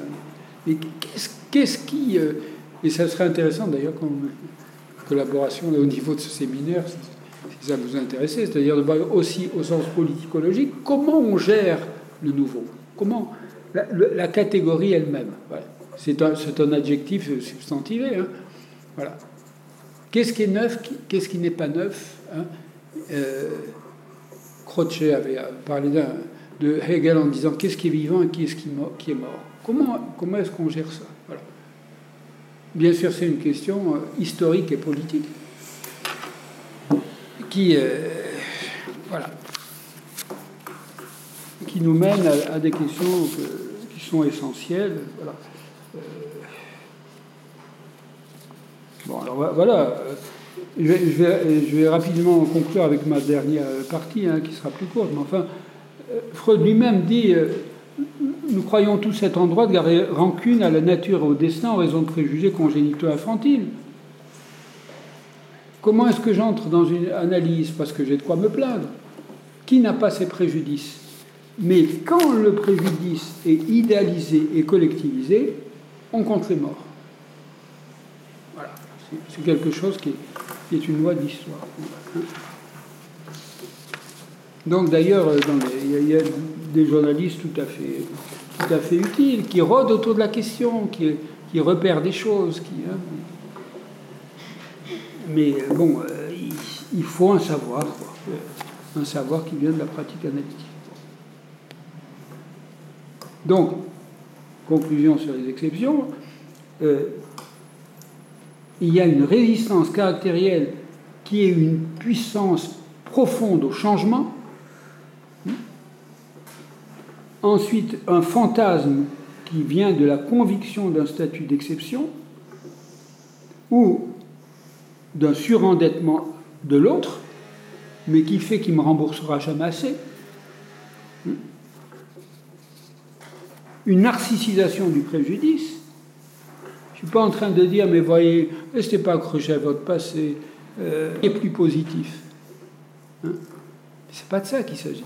Il s'agit de voir exactement le rapport entre le malheur qui me vient de l'autre, et qui n'est pas du tout relativisé, et ce que j'en fais dans ma vie. Parce qu'on voit bien que certains sujets, n'est-ce pas, vont passer leur temps à, voir, à mettre à jour euh, l'arriéré de ce qu'on leur fait, de telle sorte qu'ils vont transformer leur vie en, en entreprise de démolition. Hein. je, je, prends à chaque fois des cas extrêmes, hein, ce dont il s'agit. Donc évidemment, ce grand autre, est-ce qu'il faut l'appeler la nature, Dieu, euh, le diable? Oui. Alors bien sûr, on peut, dans les stratégies, ronger son frein. C'est une expression très intéressante. Vous savez peut-être d'où ça vient. Le, frein, c'était quand on forçait les chevaux à rester au, repos, n'est-ce pas? Euh, ils se mettaient à ronger le frein qui était cet instrument-là qui, les, tenait. Quoi. voilà. Moi, ça me, fait, penser à l'auto-empoisonnement de. Voilà. Ou bien alors, acter un délire de revendication, faire des procès, alors là, c'est. C'est incroyable, hein. je pourrais vous donner des exemples de quérulence, enfin, pas tellement de passion dont je m'occupe, mais enfin des, cas cliniques absolument extraordinaires. Euh, Rousseau était un génial quérulant. Génial. Tel point qu'il voulait même déposer les confessions au Sacré-Cœur. Voilà. Et pourtant, il n'était pas exactement catholique. Mais alors, vous voyez la question très. Je suis obligé de, évidemment d'être cas mais comme piste de recherche. Les causes, qu'est-ce qu'une cause? Une cause à défendre. Heureusement qu'il y a des causes, sinon, évidemment, l'injustice serait chronique. Mais euh, cette, cause, n'est-ce pas, va s'alimenter un préjudice qui fait, euh, qui fait que, d'ailleurs, parallèlement au projet politique, euh, il y a, même dans toute la question du populisme, hein, je viens de, lire un texte, mais c'est tout récent, sur l'antisémitisme en Russie au moment du bolchevisme, alors que le Bund était très actif, etc. Et les autorités n'était pas a priori, avant Staline en tout cas, favorable à l'antisémitisme, mais il ménageait les programmes, parce qu'il y avait cette vieille idée, évidemment, que les juifs sont riches, etc., hein, de telle sorte qu'il y a eu un nombre de massacres. Il y a, il y a, vraiment des gens qui ont travaillé là-dessus, mais c'est un mécanisme à chaque fois, n'est-ce pas? C'est-à-dire, et le politique a affaire avec ça. C'est-à-dire de laisser la place à un ressentiment somme toute légitime. Et c'est là où la, démocratie euh, doit se mettre à l'école de ces, de ces difficultés. Quoi. Voilà. Ça peut être aussi, vous voyez, une simple bouderie. Euh, je, prends, je, je, donne un tout petit exemple dérisoire par rapport aux catastrophes collectives, mais qui est-ce qui boude enfin? C'est quelqu'un qui estime, dans la famille, dans le couple, qu'un préjudice lui a été fait, et alors, euh, plus de paroles, plus de. Hein, une froideur, une réfrigération du rapport à l'autre, hein, mais pendant tout le temps où il ne parle pas, il, dégage un rayonnement presque radioactif de quoi? De ressentiment. Voilà. Alors les enfants peuvent faire ça. Hein. Ce qui est plus gênant, c'est certains adultes. Euh, on m'appelle un cas où c'est une famille où tout le monde boudait. Alors déjà les enfants, mais un père qui boude par exemple, vous voyez, c'est délicat. Parce que c'est pas en, dépit, enfin, de, tout patriarcalisme, euh, c'est pas quelqu'un qui, qui va, euh, qui a besoin de recharger ses batteries narcissiques. Hein. C'est ça, si je boude, ça me fait du bien, évidemment. Je peux tenter de faire ça. Je vais recharger mes batteries narcissiques, après ça ira. On appelle une patiente qui disait ça, à un certain moment, on dit Bon, allez, on arrête de bouder là, toute la famille. C'est pas mature. Hein. Mais ce n'est pas, pas le problème, n'est-ce pas? Vous voyez, je, finis, je finirai par non pas du tout un éloge du ressentiment, mais somme toute, le ressentiment est aussi, sous sa forme douce, un moment euh, d'exister en tant que sujet dès lors qu'il n'y a aucun espace de reconnaissance. Vous voyez? Donc, d'accord, c'est l'esclave, comme dirait Nietzsche, mais Nietzsche, qui d'ailleurs qui attaque le ressentiment, dit à un certain moment, c'est un assez fin clinicien, qu'en même temps l'homme du ressentiment est extrêmement actif dans la production de construction. Oui Ce qui fait que c'est quelqu'un, on, peut redevenir intelligent par le ressentiment, n'est-ce pas? Euh, il, y a, énormément d'objets sociopolitiques qui viennent, mais regardez tout le discours de l'utopie euh, qui est un ensemble de reconstructions à partir d'une faillite, d'ailleurs constatable, euh, du monde, d'une certaine façon. Donc l'homme du ressentiment n'est pas simplement quelqu'un qui est passif. Il doit être même toujours actif, mais sur le mode réactif. Voilà.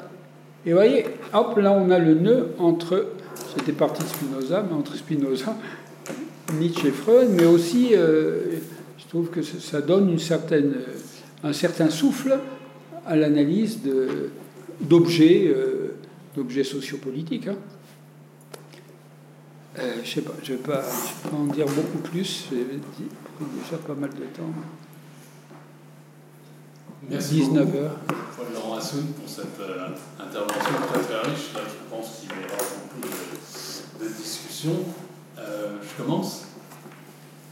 Euh, moi j'avais noté quatre points, puis du coup j'avais une question, puis après on tourne et puis euh, vous, vous, répondrez. le premier, je me demandais si en, vous écoutant, si toute religion n'est pas fondée sur le ressentiment, dans la mesure où elle est fondée sur la négation de la vie, le postulat, enfin du moins les religions du salut, au moins les religions du salut, si elles ne sont pas justement toutes fondées, et c'était bien l'expression nietzschéenne, sur la négation de la vie et le contraire de la positivité, etc. Le deuxième euh, qui me frappait, c'est que vous, vous citez d'ailleurs, je crois connaître assez bien ce que vous faites, vous citez jamais Max Weber. Alors je ne sais pas si parce que décidément vous avez décidé de l'ignorer, mais il rentre à mon avis complètement dans votre, dans votre perspective quand il parle des, des théodicées du malheur. Les théodicées du malheur, c'est la légitimité des forts qui se croient autorisés à justifier dans le droit leur propriété, etc.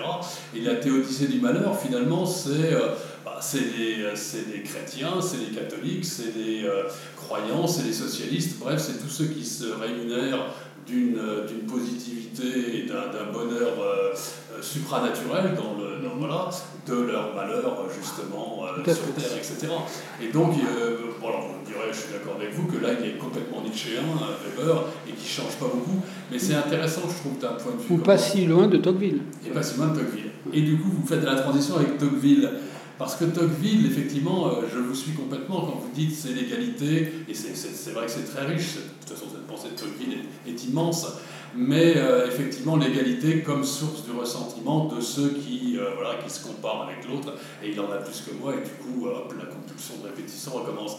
Mais il y, a une analyse, alors j'arrive pas à me souvenir l'auteur, je vais noter quelque part, et qui montre, qui dit en fait que plus que cela, le libéralisme finalement, et si, si a parlé de notre modernité si, euh, bien, euh, en fait le libéralisme introduit une autre dimension qu'il n'a peut-être pas vue, c'est que euh, la modernité tocquevillienne finalement ça s'adosse et s'appuie sur les classes, sur, en dépit de l'égalité, etc.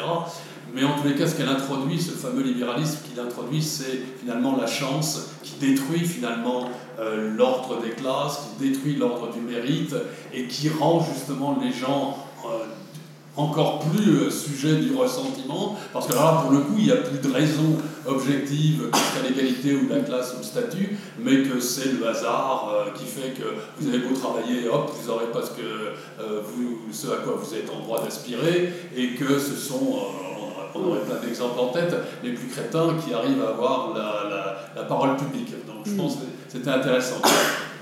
Et puis euh, le quatrième point moi, qui me qui, qui trouvais passionnant dans c'est euh, euh, la vie de l'autre comme préjudice finalement et négation absolue. Finalement, c'est la vie de l'autre qui est le préjudice. À la limite, il est trop. Quoi. Il est trop. Si on était un peu sartrien, il est trop l'autre. Alors, du coup, voilà mes deux questions. Je fais, je fais court, mes deux questions. Quand vous dites euh, la rationalité inconsciente, je trouve ça extrêmement intéressant. Est-ce que la rationalité inconsciente, c'est pas la pulsion de mort? Et, Ou la pulsion de mort, est-ce que c'est pas la rationalité inconsciente? Et je le lis à ce que vous avez beaucoup euh, cité, qui est euh, l'un des points de votre réflexion, et puis celle de Freud, évidemment la culture. Est-ce que la culture, c'est pas justement le lieu de l'exigence exorbitante finalement se fondant sur le sacrifice de la sexualité, qui est beaucoup trop, c'est ce que dit Freud, tellement exigeant qu'on en vient à tomber dans les révolutions, à tomber dans les désordres, etc. Euh, voilà, est-ce que c'est pas la est-ce qu'on pourrait pas faire un raccourci et dire finalement la culture euh, porte en elle-même cette enfin non, cette pulsion de mort? Ben oui, bien sûr, ça c'est un point capital. Oui, entre parenthèses, pour ceux que ça pourrait euh, étonner, Freud dit des choses qui sont contradictoires parce que c'est pas une idéologie. C'est un point qui me paraît très important. Parce que ce que je veux dire, c'est que d'un côté, Freud présente, euh, j'y suis de nouveau jusqu'au cou à cette question générale avec la question de la catastrophe, quoi. Parce qu'on peut passer du malaise à la catastrophe dans la culture. Hein. Freud a, considéré la Première Guerre mondiale que ce n'était pas une guerre comme les autres. Hein. C'était véritablement l'effondrement, l'effondrement des idéaux et qu'on ne s'en remettrait pas. Voilà. Ça, c'est un point qui est extrêmement important. Bon. Mais lui dit tantôt que c'est ce qu'on a de mieux, la culture, enfin de moins mauvais. Hein. De l'autre, alors on peut dire, mais alors qu'est-ce qu'il veut quoi euh, De l'autre, il dit que la pulsion de mort euh, travaille la culture, ce qui veut dire que. il faut rappeler ce que c'est que la pulsion de mort. Hein. Euh, c'est moins la pulsion de mort qui cause quoi que ce soit que l'articulation des pulsions de vie et de mort. Ce qui fait que c'est la déliaison entre les deux qui, à un certain moment, produit euh, les grandes catastrophes collectives. J'ai envie de dire comme ça, une guerre ne peut se déclarer que parce qu'on atteint un point catastrophique de déliaison pulsionnaire si je dis les choses de façon très psychanalytique. Hein, voilà. Ce qui permet d'ailleurs de relire le contexte historique. Hein, voilà. Mais même le sujet cultivé, ce qu'on essaye d'être là, hein, ça suppose une incroyable intériorisation sous la forme du surmoi de cette pulsion de mort. C'est-à-dire la pulsion de mort n'est pas simplement ce qui va produire la destruction. Euh, par projection des pulsions de mort interne dans les pulsions de destruction. Hein. Mais, euh, sais pas, vous voyez comment euh, plus, on, plus on travaille, plus on travaille. Lacan dit de façon très simple, pour une fois, euh, le surmoi est gourmand. Voilà. Et de ce point de vue-là, cette de mort a deux, elle bifurque, c'est ça. J'en suis arrivé, vraiment pour répondre à ce, type de questions, à, utiliser la théorie des catastrophes euh, de, Tom, euh, pas du tout pour l'appliquer à la psychanalyse, mais parce que euh, Tom montre bien la question de la bifurcation, qui me paraît assez intéressante là pour comprendre que c'est pas simplement il y a du bon et du mauvais, il y a une véritable bifurcation que la pulsion de mort peut virer au pire, hein, ou au contraire faire que, bah, je sais pas, j'acquiers une capacité de travail qui fait jouir la culture. Enfin, les grandes œuvres, c'est ça quand même. Donc, euh, c'est ça la question. Alors, dans ce cadre, et je, rejoins pour vous dire quelque chose de votre première remarque, euh, eh bien, la culture elle-même, n'est-ce pas, euh, à un certain moment se confronte à la religion. Hein. la religion est l'une des grandes productions psychiques supérieures de la culture avec la philosophie et l'art. Bon, voilà. Oui, mais il y a, quand, euh, on, a, fait une, étude, une édition critique aux éditions du CERF, je signale parce qu'elle n'a pas toujours été repérée, mais avec une nouvelle euh, traduction de Claire Gilly, avec un commentaire de l'avenir d'une illusion, j'ai repéré ce texte de Freud que je croyais connaître, quand il dit qu'en même temps, la religion est une sécession par rapport à la culture. Parce que les religieux prennent euh, dans la culture elle-même, n'est-ce pas, il, constitue une enclave. Il n'est pas loin de parler de la barbarie de la religion cultivée. C'est complètement contradictoire, mais ce qu'il veut dire, c'est que euh, il y a une dialectique permanente entre la culture et la barbarie. Mais entre quelqu'un qui tue et quelqu'un qui consume sa vie par le travail, parce que la vie peut être consumée par le travail, il faut euh, renifler un peu la pulsion de mort dans les deux cas. Voilà. bref. Merci. Euh, merci beaucoup d'abord. Merci beaucoup parce que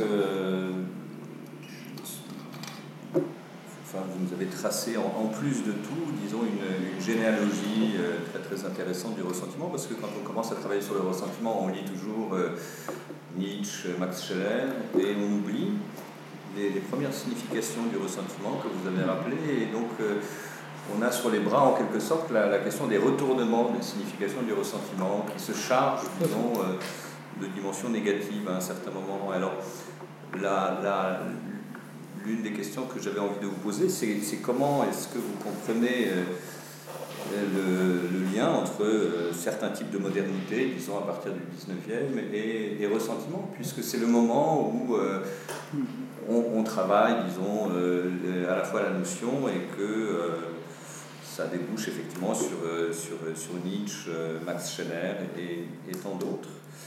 Alors, si je, ne sais pas si, vous avez une, perspective là-dessus, mais euh, en vous écoutant, euh, et c'est toujours, le, si, vous voulez, ce, qu'on peut éprouver à l'égard disons, des perspectives euh, nichéo-spinozistes, spinosiennes, c'est qu'on a toujours l'impression qu'ils veulent nous réconcilier avec l'injustice.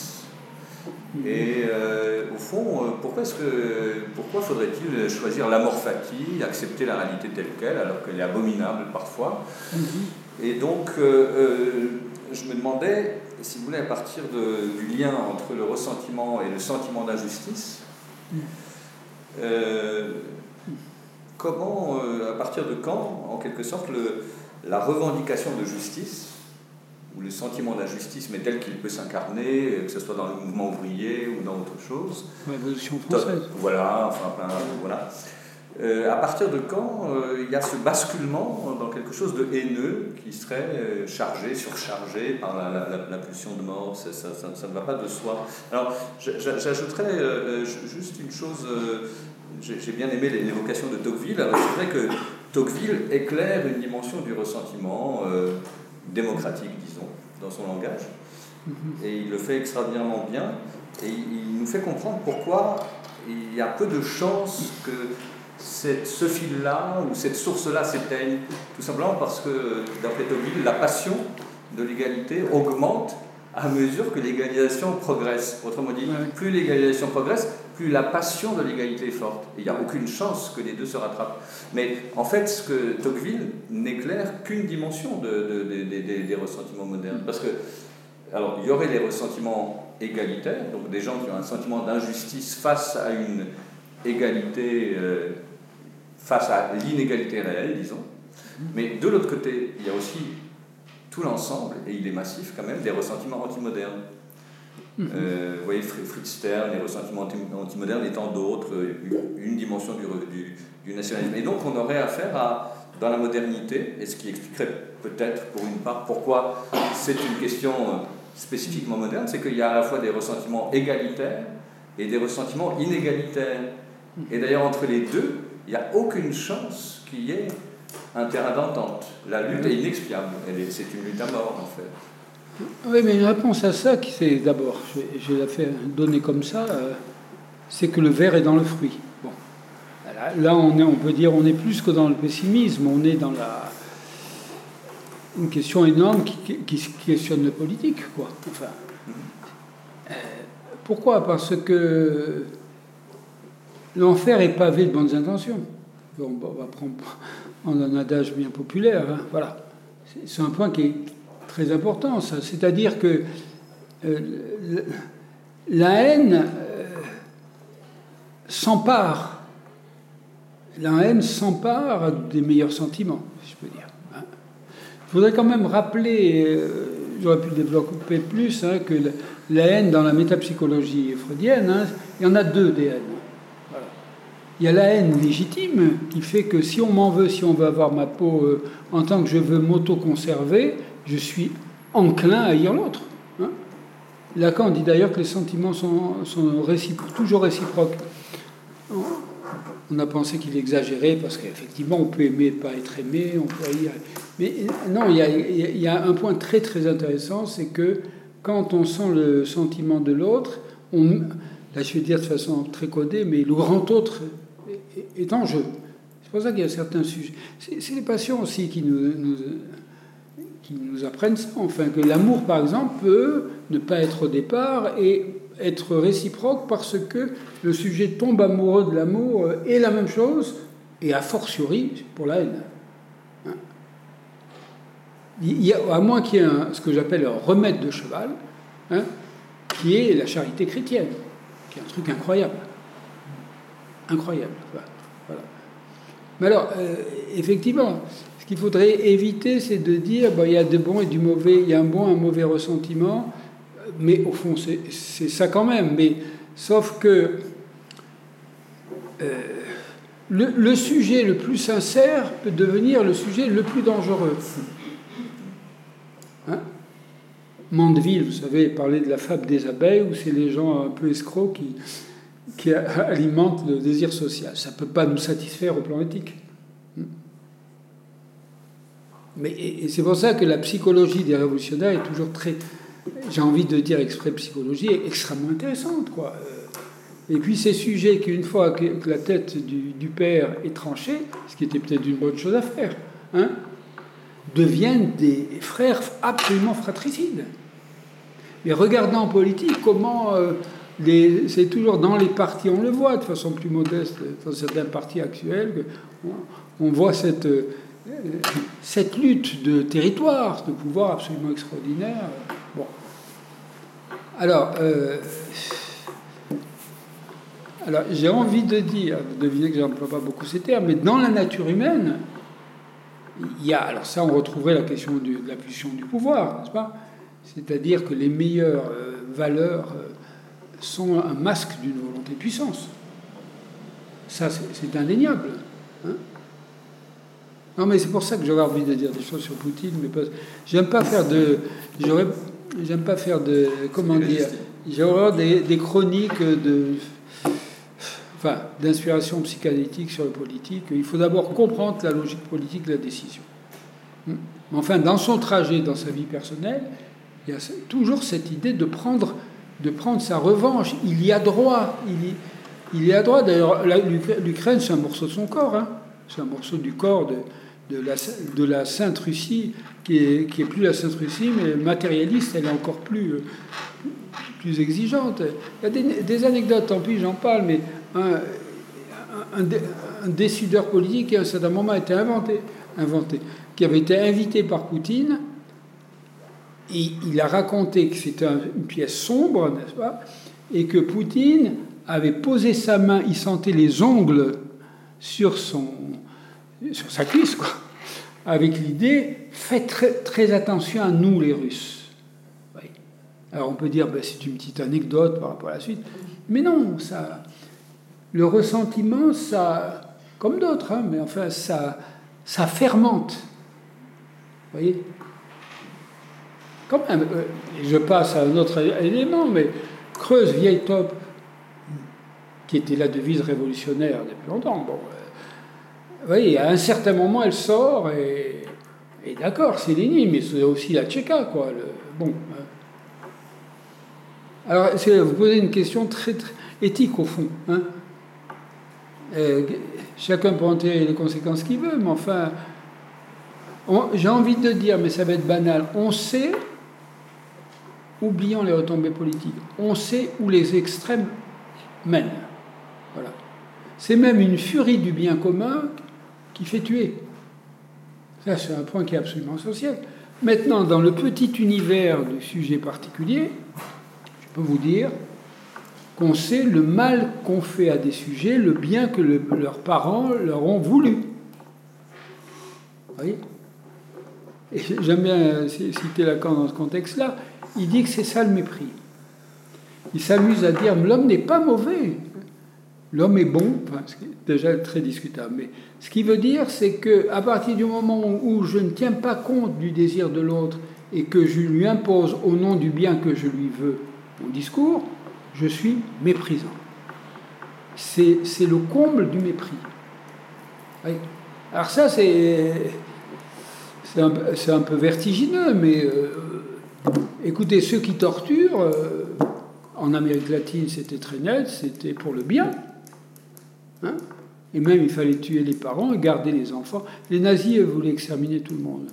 En, Argentine, il fallait garder les enfants qui... Euh, qui ont eu le malheur de, vivre avec des parents euh, dégénérés, et donc on les plaçait. Vous voyez, ce discours du bien, c'est un discours qui vient hanter euh, l'histoire. Alors vous me direz, mais on, ne s'en sortira pas. Non, l'histoire, c'est une négociation permanente. Évidemment, on pourrait dire, à un certain moment, dans la démocratie, il faut voir pour qui on va voter. Bon, est-ce que là, c'est pas réglé par ça Hein? Alors même que, je vais donner des exemples, on dit oui, mais on ne peut pas voter pour autrement parce que quand on était jeune, on votait pour. Qu'est-ce qui se passe là? Oui, C'est comme une fidélité à l'illusion de l'origine. Alors maintenant, évidemment, que vous comprenez, si on avait une discussion politique, ça serait autrement complexe. Mais euh, voilà, euh, un, si rien ne change dans le monde, ça ne va pas. C'est-à-dire que l'iniquité se, multiplie, c'est certain. Hein. si, euh, en, même temps, si le désir révolutionnaire, qui est d'ailleurs le même étymologie que catastrophe, c'est-à-dire c'est le retournement. catastrophe, c'est pas, pas d'abord le.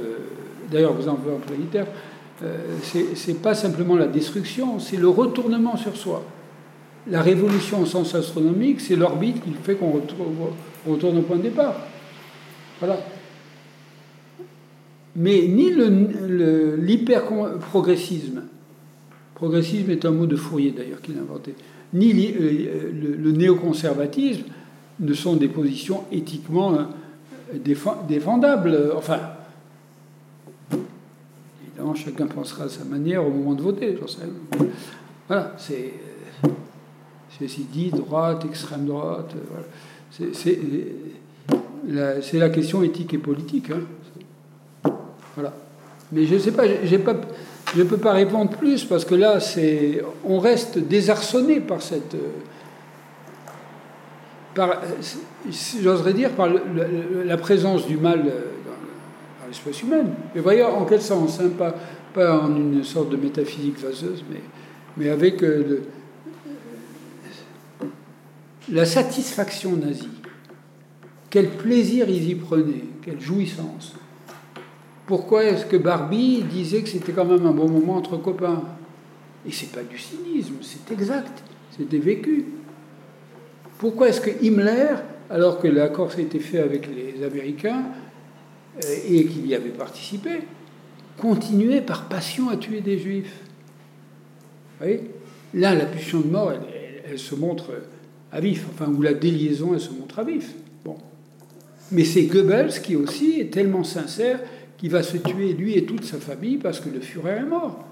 En voilà un qui, qui croyait. Hein. Ça, c'est remarquable, quelqu'un qui est aussi fidèle, mais fidèle à la mort.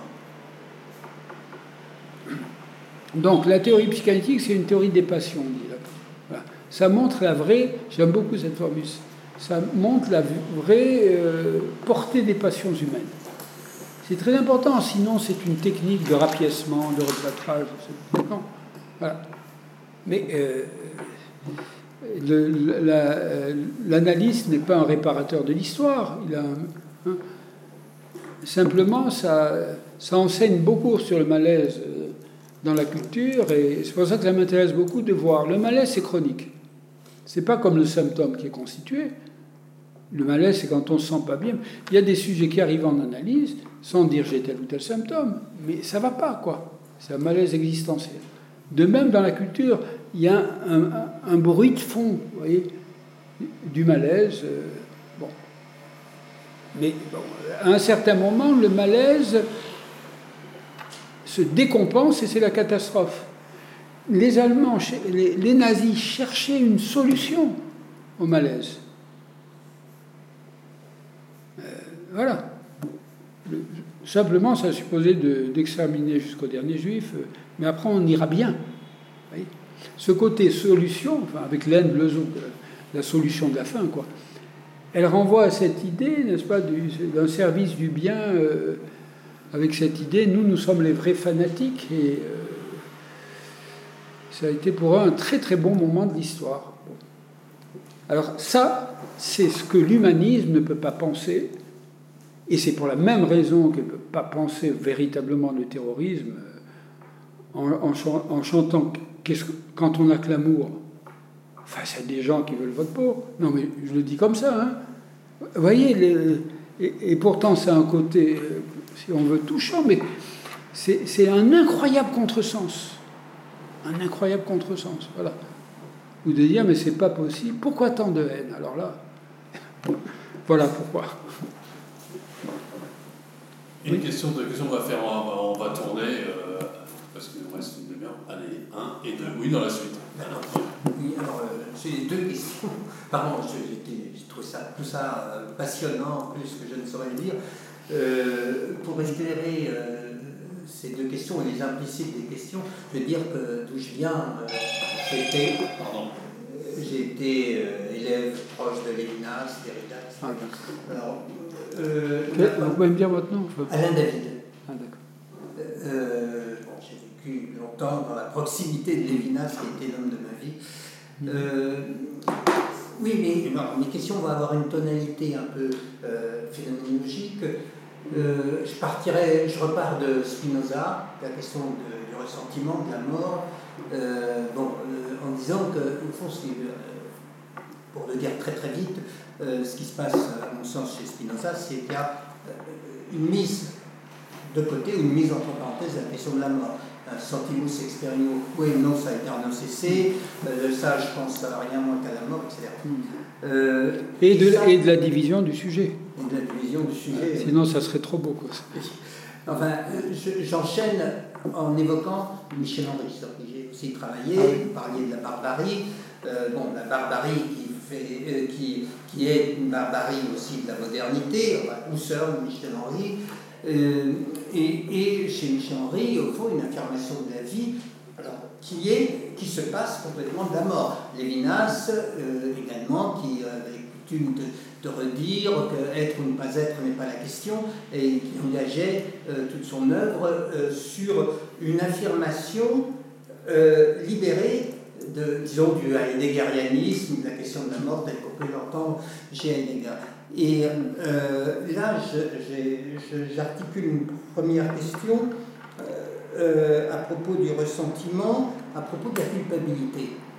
vous avez parlé de, vous avez mentionné Dostoïevski, euh, il y a euh, effectivement cette phrase qui est, récurrente chez Lévinas, nous sommes tous coupables de tout et pour tous, et moi plus que tous les autres, et moi plus que tous les autres. Alors là, moi je dirais que c'est une affirmation qui est à la fois dans le registre de la culpabilité, mais qui est absolument sans ressentiment qui est sans euh, une affirmation, parce qu'elle surmonte la question de la mort. Je me détourne de la question être ou ne pas être, je me détourne de, du retour sur moi-même qu'induit le Sein Tod de, de, Heidegger. Alors, c'était ma première question, qui comporte beaucoup d'implicites, mais je ne vais pas garder la parole là-dessus. Euh, la deuxième question, euh, qui, qui, est plus brutale, peut-être plus paradoxale, vous avez mentionné euh, l'antisémitisme euh, comme, alors vous pouvez le comprendre comme un cas euh, du ressentiment. Ma question consisterait à retourner la formule.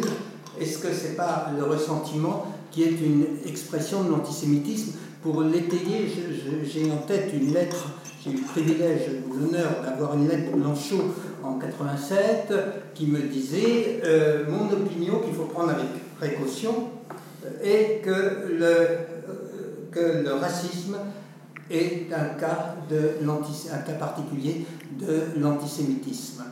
Euh, si on prend le racisme comme aussi l'une des expressions majeures du ressentiment, là on aurait euh, au fond l'antisémitisme comme un paradigme de toutes ces histoires de ressentiment. Est-ce que vous suivriez là-dessus? Est-ce que vous feriez quelque chose avec ça? Voilà, deux questions.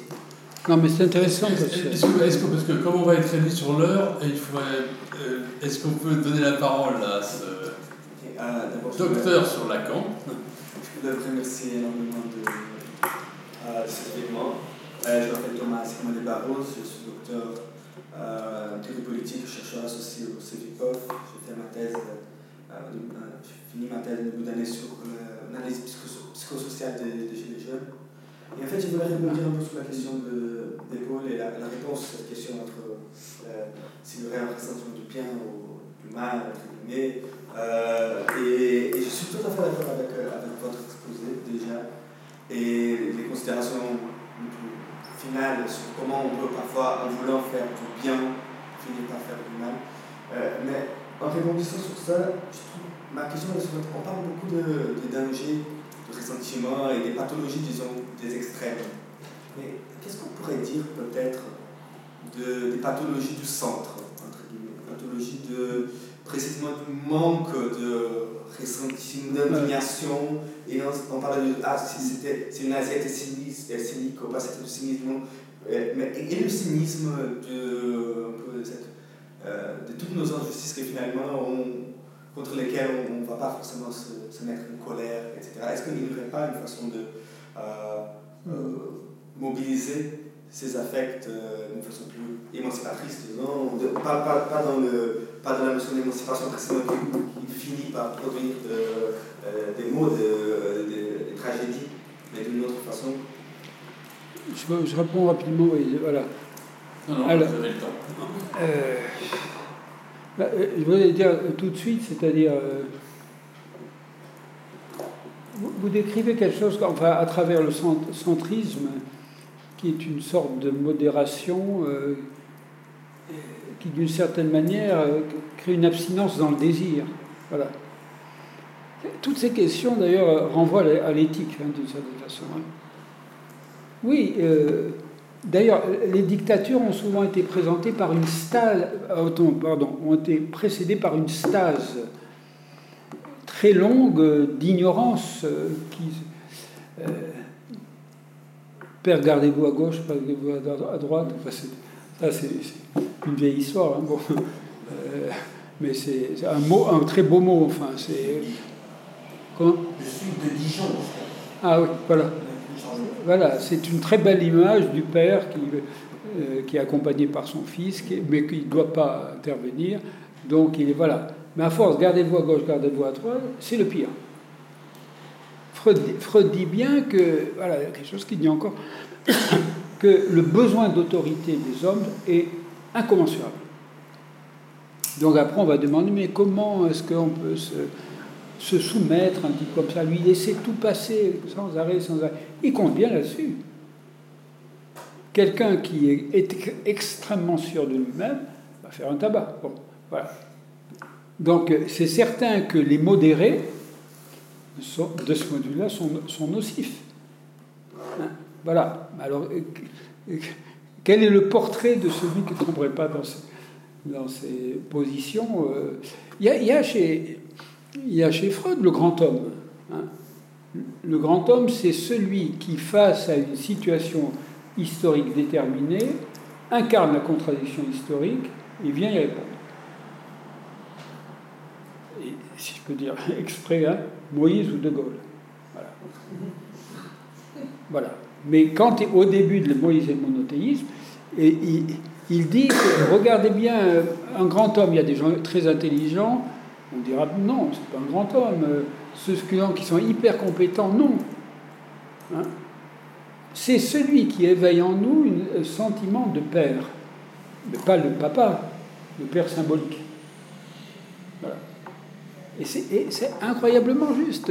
C'est quelqu'un qui rayonne euh, et qui doit d'ailleurs être se prendre pour lui-même. Hein? de Gaulle, longtemps avant d'être connu, longtemps avant la guerre, euh, se prenait pour lui. Enfin, c'est. Hein. et d'ailleurs, l'appel du 18 juin, il fallait pas changer une virgule. Il avait raison, c'était un texte qui, devait être bien entendu. Mais enfin, vous voyez, quand on dit les gens pour qui, pour qui se prend Évidemment, quand c'est quelqu'un qui est une sorte de position de nullité de présomption narcissique, on le comprend. Mais il y a bien un moment où il y a quelqu'un qui doit se lever. Alors, certains euh, flirtent avec l'idée, euh, j'avais eu ça, certains textes politiques sur euh, il nous faut un, un, grand homme, voire un dictateur républicain. Voilà, mais dictateur républicain, ça, ça jure, et puis alors c'est c'est toujours euh, c'est comme César quoi. Il y a un moment est-ce qu'il veut devenir roi ou pas. L'histoire de César c'est très très intéressant. Donc euh, mais je, suis tout à fait d'accord. C'est-à-dire l'hymne contre l'extrémisme montre bien en Amérique latine il y avait aussi euh, juste avant la prise de pouvoir en Argentine il y avait un discours extrêmement lénifiant qui fait qu'on est persuadé qu'un petit coup de gauche à gauche, à droite, et puis, c'est la catastrophe. Bon. Et à ce moment-là, euh, Georges Bataille disait, quand dans sa jeunesse, ils sont beaucoup intéressés à, la question d'Hitler, etc., on a même soupçonné une certaine sympathie pour le fascisme, ce qui n'est pas, ce pas le cas. Hein. Mais ils étaient intéressés par le fait qu'un voyou hein, peut devenir un chef, peut devenir... Euh, voilà. Comment est-ce qu'un voyou peut devenir euh, quelqu'un qui est reconnu? Ils, étaient intéressés par ça parce que c'était dans un moment de grand doute envers la démocratie. Et moi, je trouve qu'il y a quand même actuellement une atmosphère qui, en petit, rappelle ce, moment, qui est le moment de l'entre-deux-guerres. Alors, bon, la, question de Lévinas, moi aussi, c'est intéressant, enfin, moi directement que vous à Lévinas, j'avais fait au collège de philosophie où j'avais un programme psychanalyse et philosophie, un cours sur Lacan et Lévinas, ce qui est vraiment... Enfin, ils se sont ignorés souverainement l'un l'autre. Bon. Quant à Lévinas, il n'était pas très tendre envers les analystes. Il a été à la thèse de Girondine. Ah, ah oui J'avais vu un peu avant, D'accord. je me rendais compte, plus 40 pages par jour. Vous savez ce que c'est, vous, la castration? Moi, je croyais que c'était une opération chirurgicale. Non, mais moi, moi, je l'ai peu, connu, mais en fait, d'abord qu'il était d'une politesse extrême, hein, enfin, de, vous voyez ce que je veux dire, et en même temps, euh, moi j'ai entendu des analystes dire que vraiment, Pour le coup, il a, il a adressé un mépris profond parce qu'il craignait, il craignait quoi? Malheureusement, c'est le, fait de ne pas lire Freud ou de voir des épigones douteux, j'en sais rien. Mais il était persuadé que c'était la mort de l'éthique. Il avait été formé par Charles Blondel, anecdotiquement. Par Charles Blondel. ah oui, c'est Charles. de Charles Blondel à Strasbourg en, en 25. Tout à fait. Tout à fait. qui voyait dans la psychanalyse très intéressant. des singes. Oui, oui, c'est ça. C'est, il a écrit La conscience, c'est ça. Notamment. Euh, oui, voilà, d'accord. Oui, alors maintenant, euh, votre question, c'est un peu. C'est pas ça rapport avec la question précédente. Hein, parce que la culpabilité, est-ce qu'il y en a une bonne, une mauvaise? D'abord, je commence par le dire mal. Et après. Lacan, dans ce séminaire, disait ça. Je, attention, je vous dis quelque chose, je vais le dire mal, et puis après on rectifiera. Mais c'est vrai qu'il y a des moments où il faut dire les choses comme ça. C'est, ça, c'est une question éthique absolument essentielle. Je veux dire, il y a un problème très, concret. On, défend, on est comme les avocats, on défend la cause des sujets, c'est-à-dire qu'ils viennent vous consulter, on veut faire en sorte qu'ils s'orientent dans leur vie de telle sorte qu'ils n'y laissent pas des plumes. Hein voilà. Et ça suppose un nettoyage de la culpabilité. Euh, Lacan lui-même dit ben, quelqu'un, il y a des gens qui sont analysés qui deviennent des canailles. Voyez Non, mais il dit ça parce qu'il était furieux, parce que la planche, bon, elle l'avait quitté, et bon, c'était Lacan, ça. Hein. Et donc, voilà, je les ai analysés, et ces salauds, c'est des canailles, quoi. Enfin, bon, euh, bon c'était très, très auto-centré. Hein.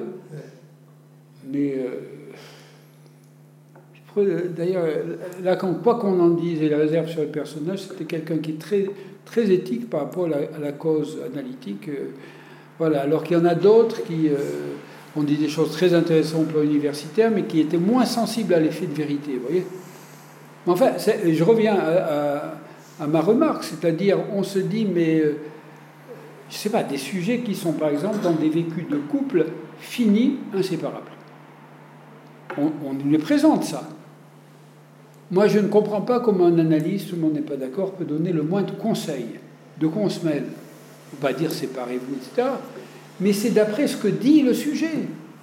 C'est-à-dire, quand le sujet passe son temps à dire qu'il doit se séparer, voilà pourquoi, et qu'il ne fait pas, hein, on voit bien qu'il y a un sentiment de culpabilité. Moi, on m'a même parlé, euh, ça n'a rien à voir, mais avec un homme battu, parce qu'il y a aussi des hommes battus, il n'y a pas que des femmes battues, euh, mais qui allait vraiment jusqu'à euh, à tel que c'était une assistante sociale qui avait fait un signalement parce que le type était en train d'être massacré.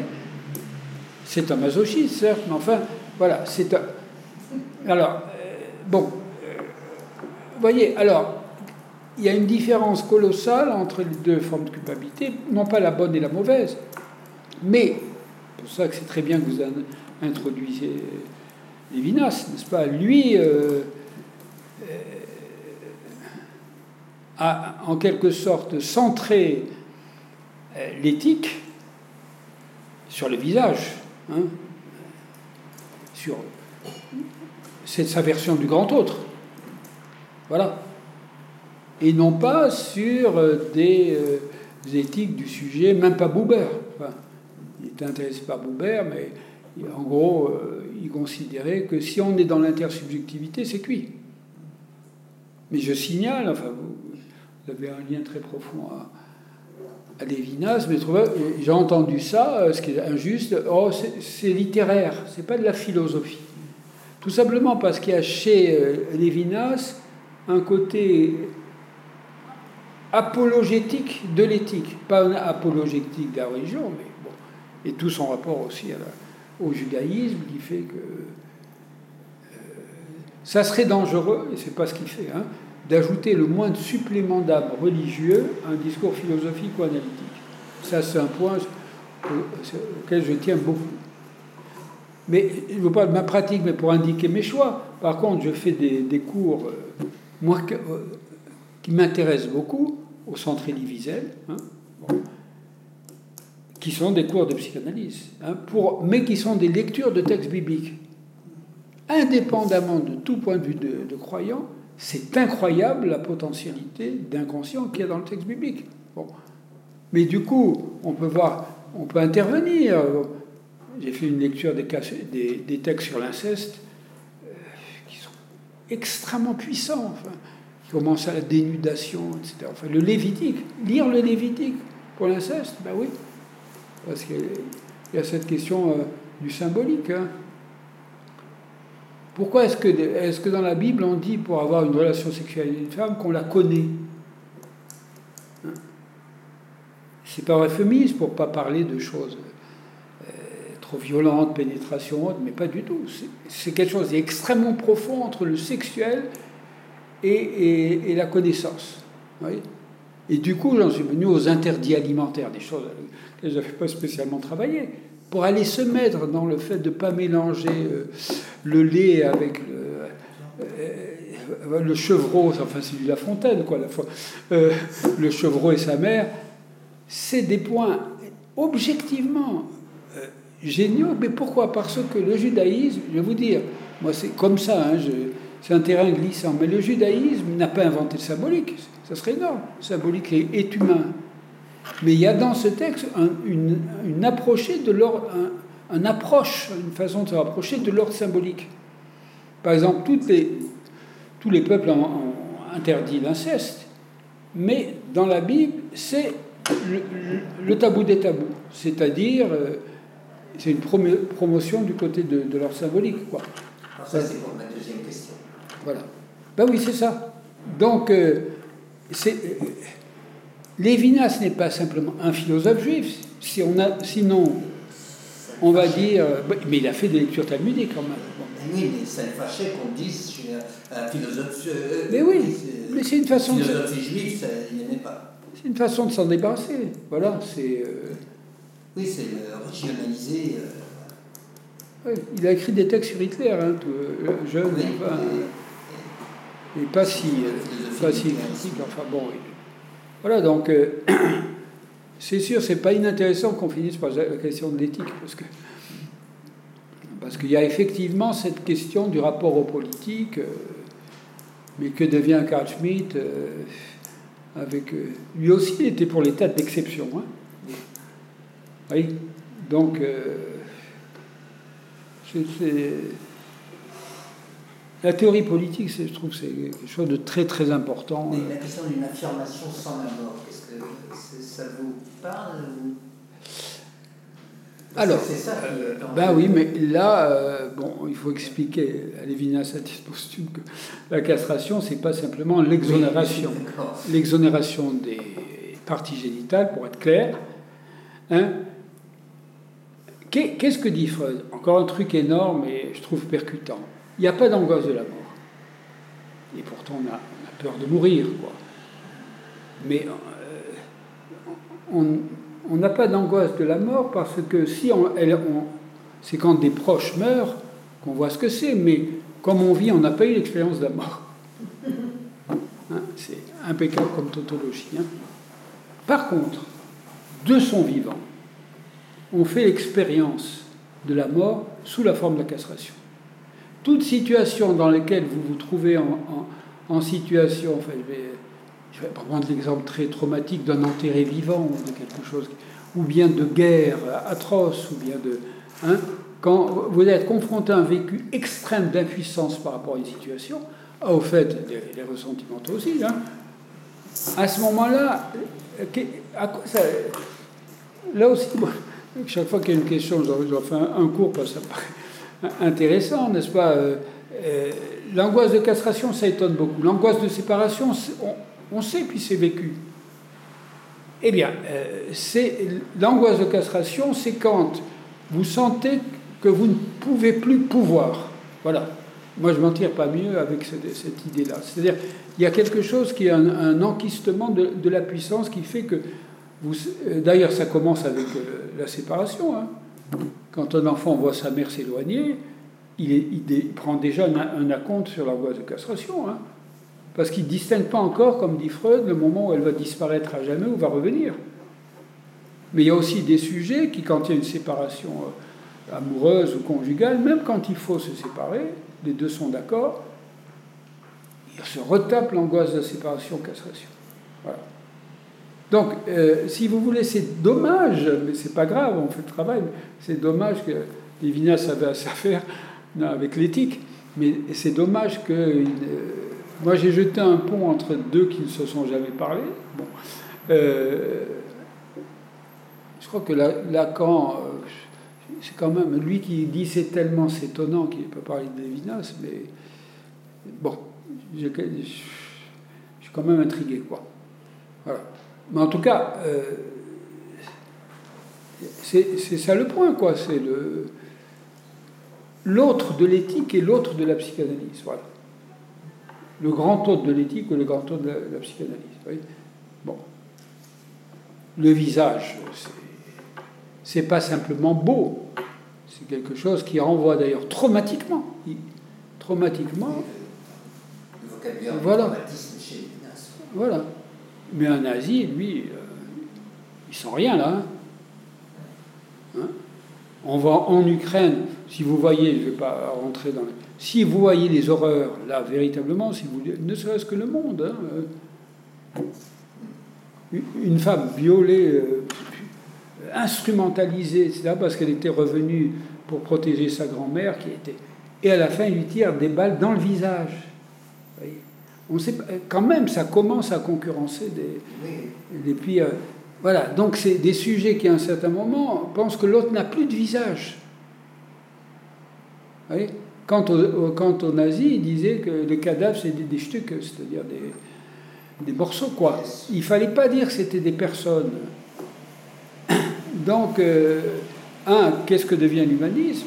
Ça, c'est clair, mais même, vous êtes bien placé pour, pour y répondre, mais chez Lévinas, il y a en même temps cette... Euh, cette mise, ce pari sur le, sur le visage qui, euh, qui se réalise bien quand on est dans l'éthique.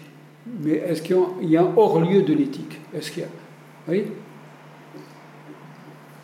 Et euh, au point de vue de la politique, c'est très intéressant. Hein Lévinas était farouchement anti-Hegelien, point commun avec Freud d'ailleurs. Bon.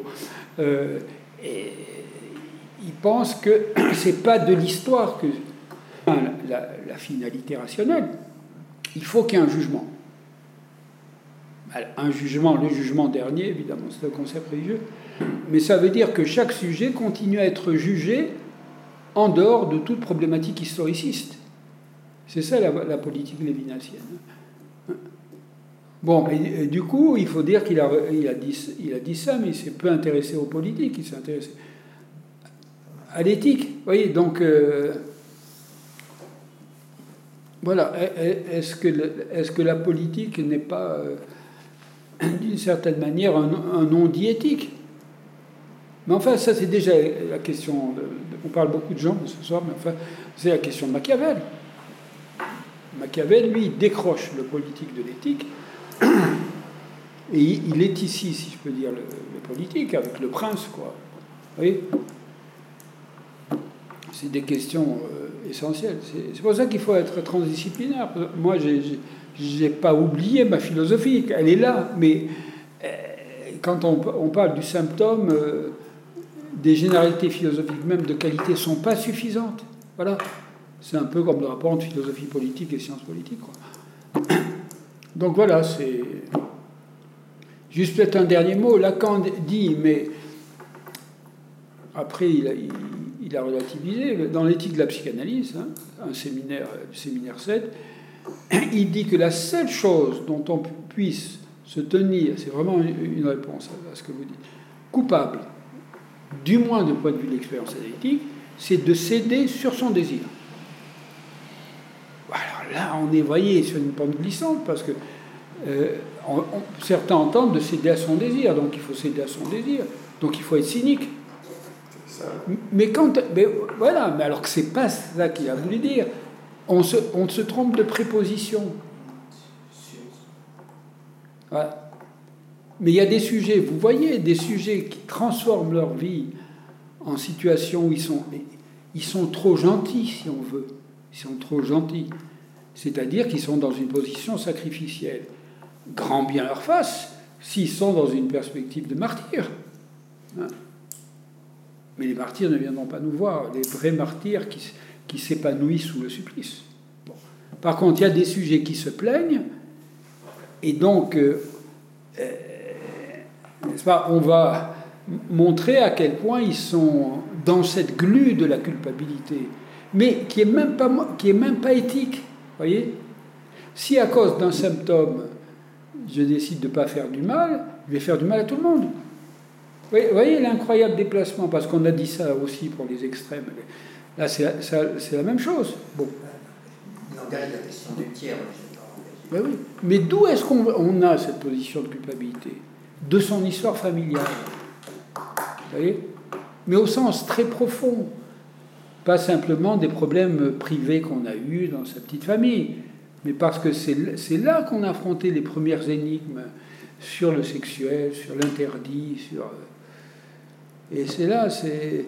Peut-être que Freud aurait pu le dire euh, de façon plus métaphysique appuyée pour montrer à quel point il y a un malentendu avec... Euh, mais il n'aurait pas fait pourquoi Parce qu'il faut...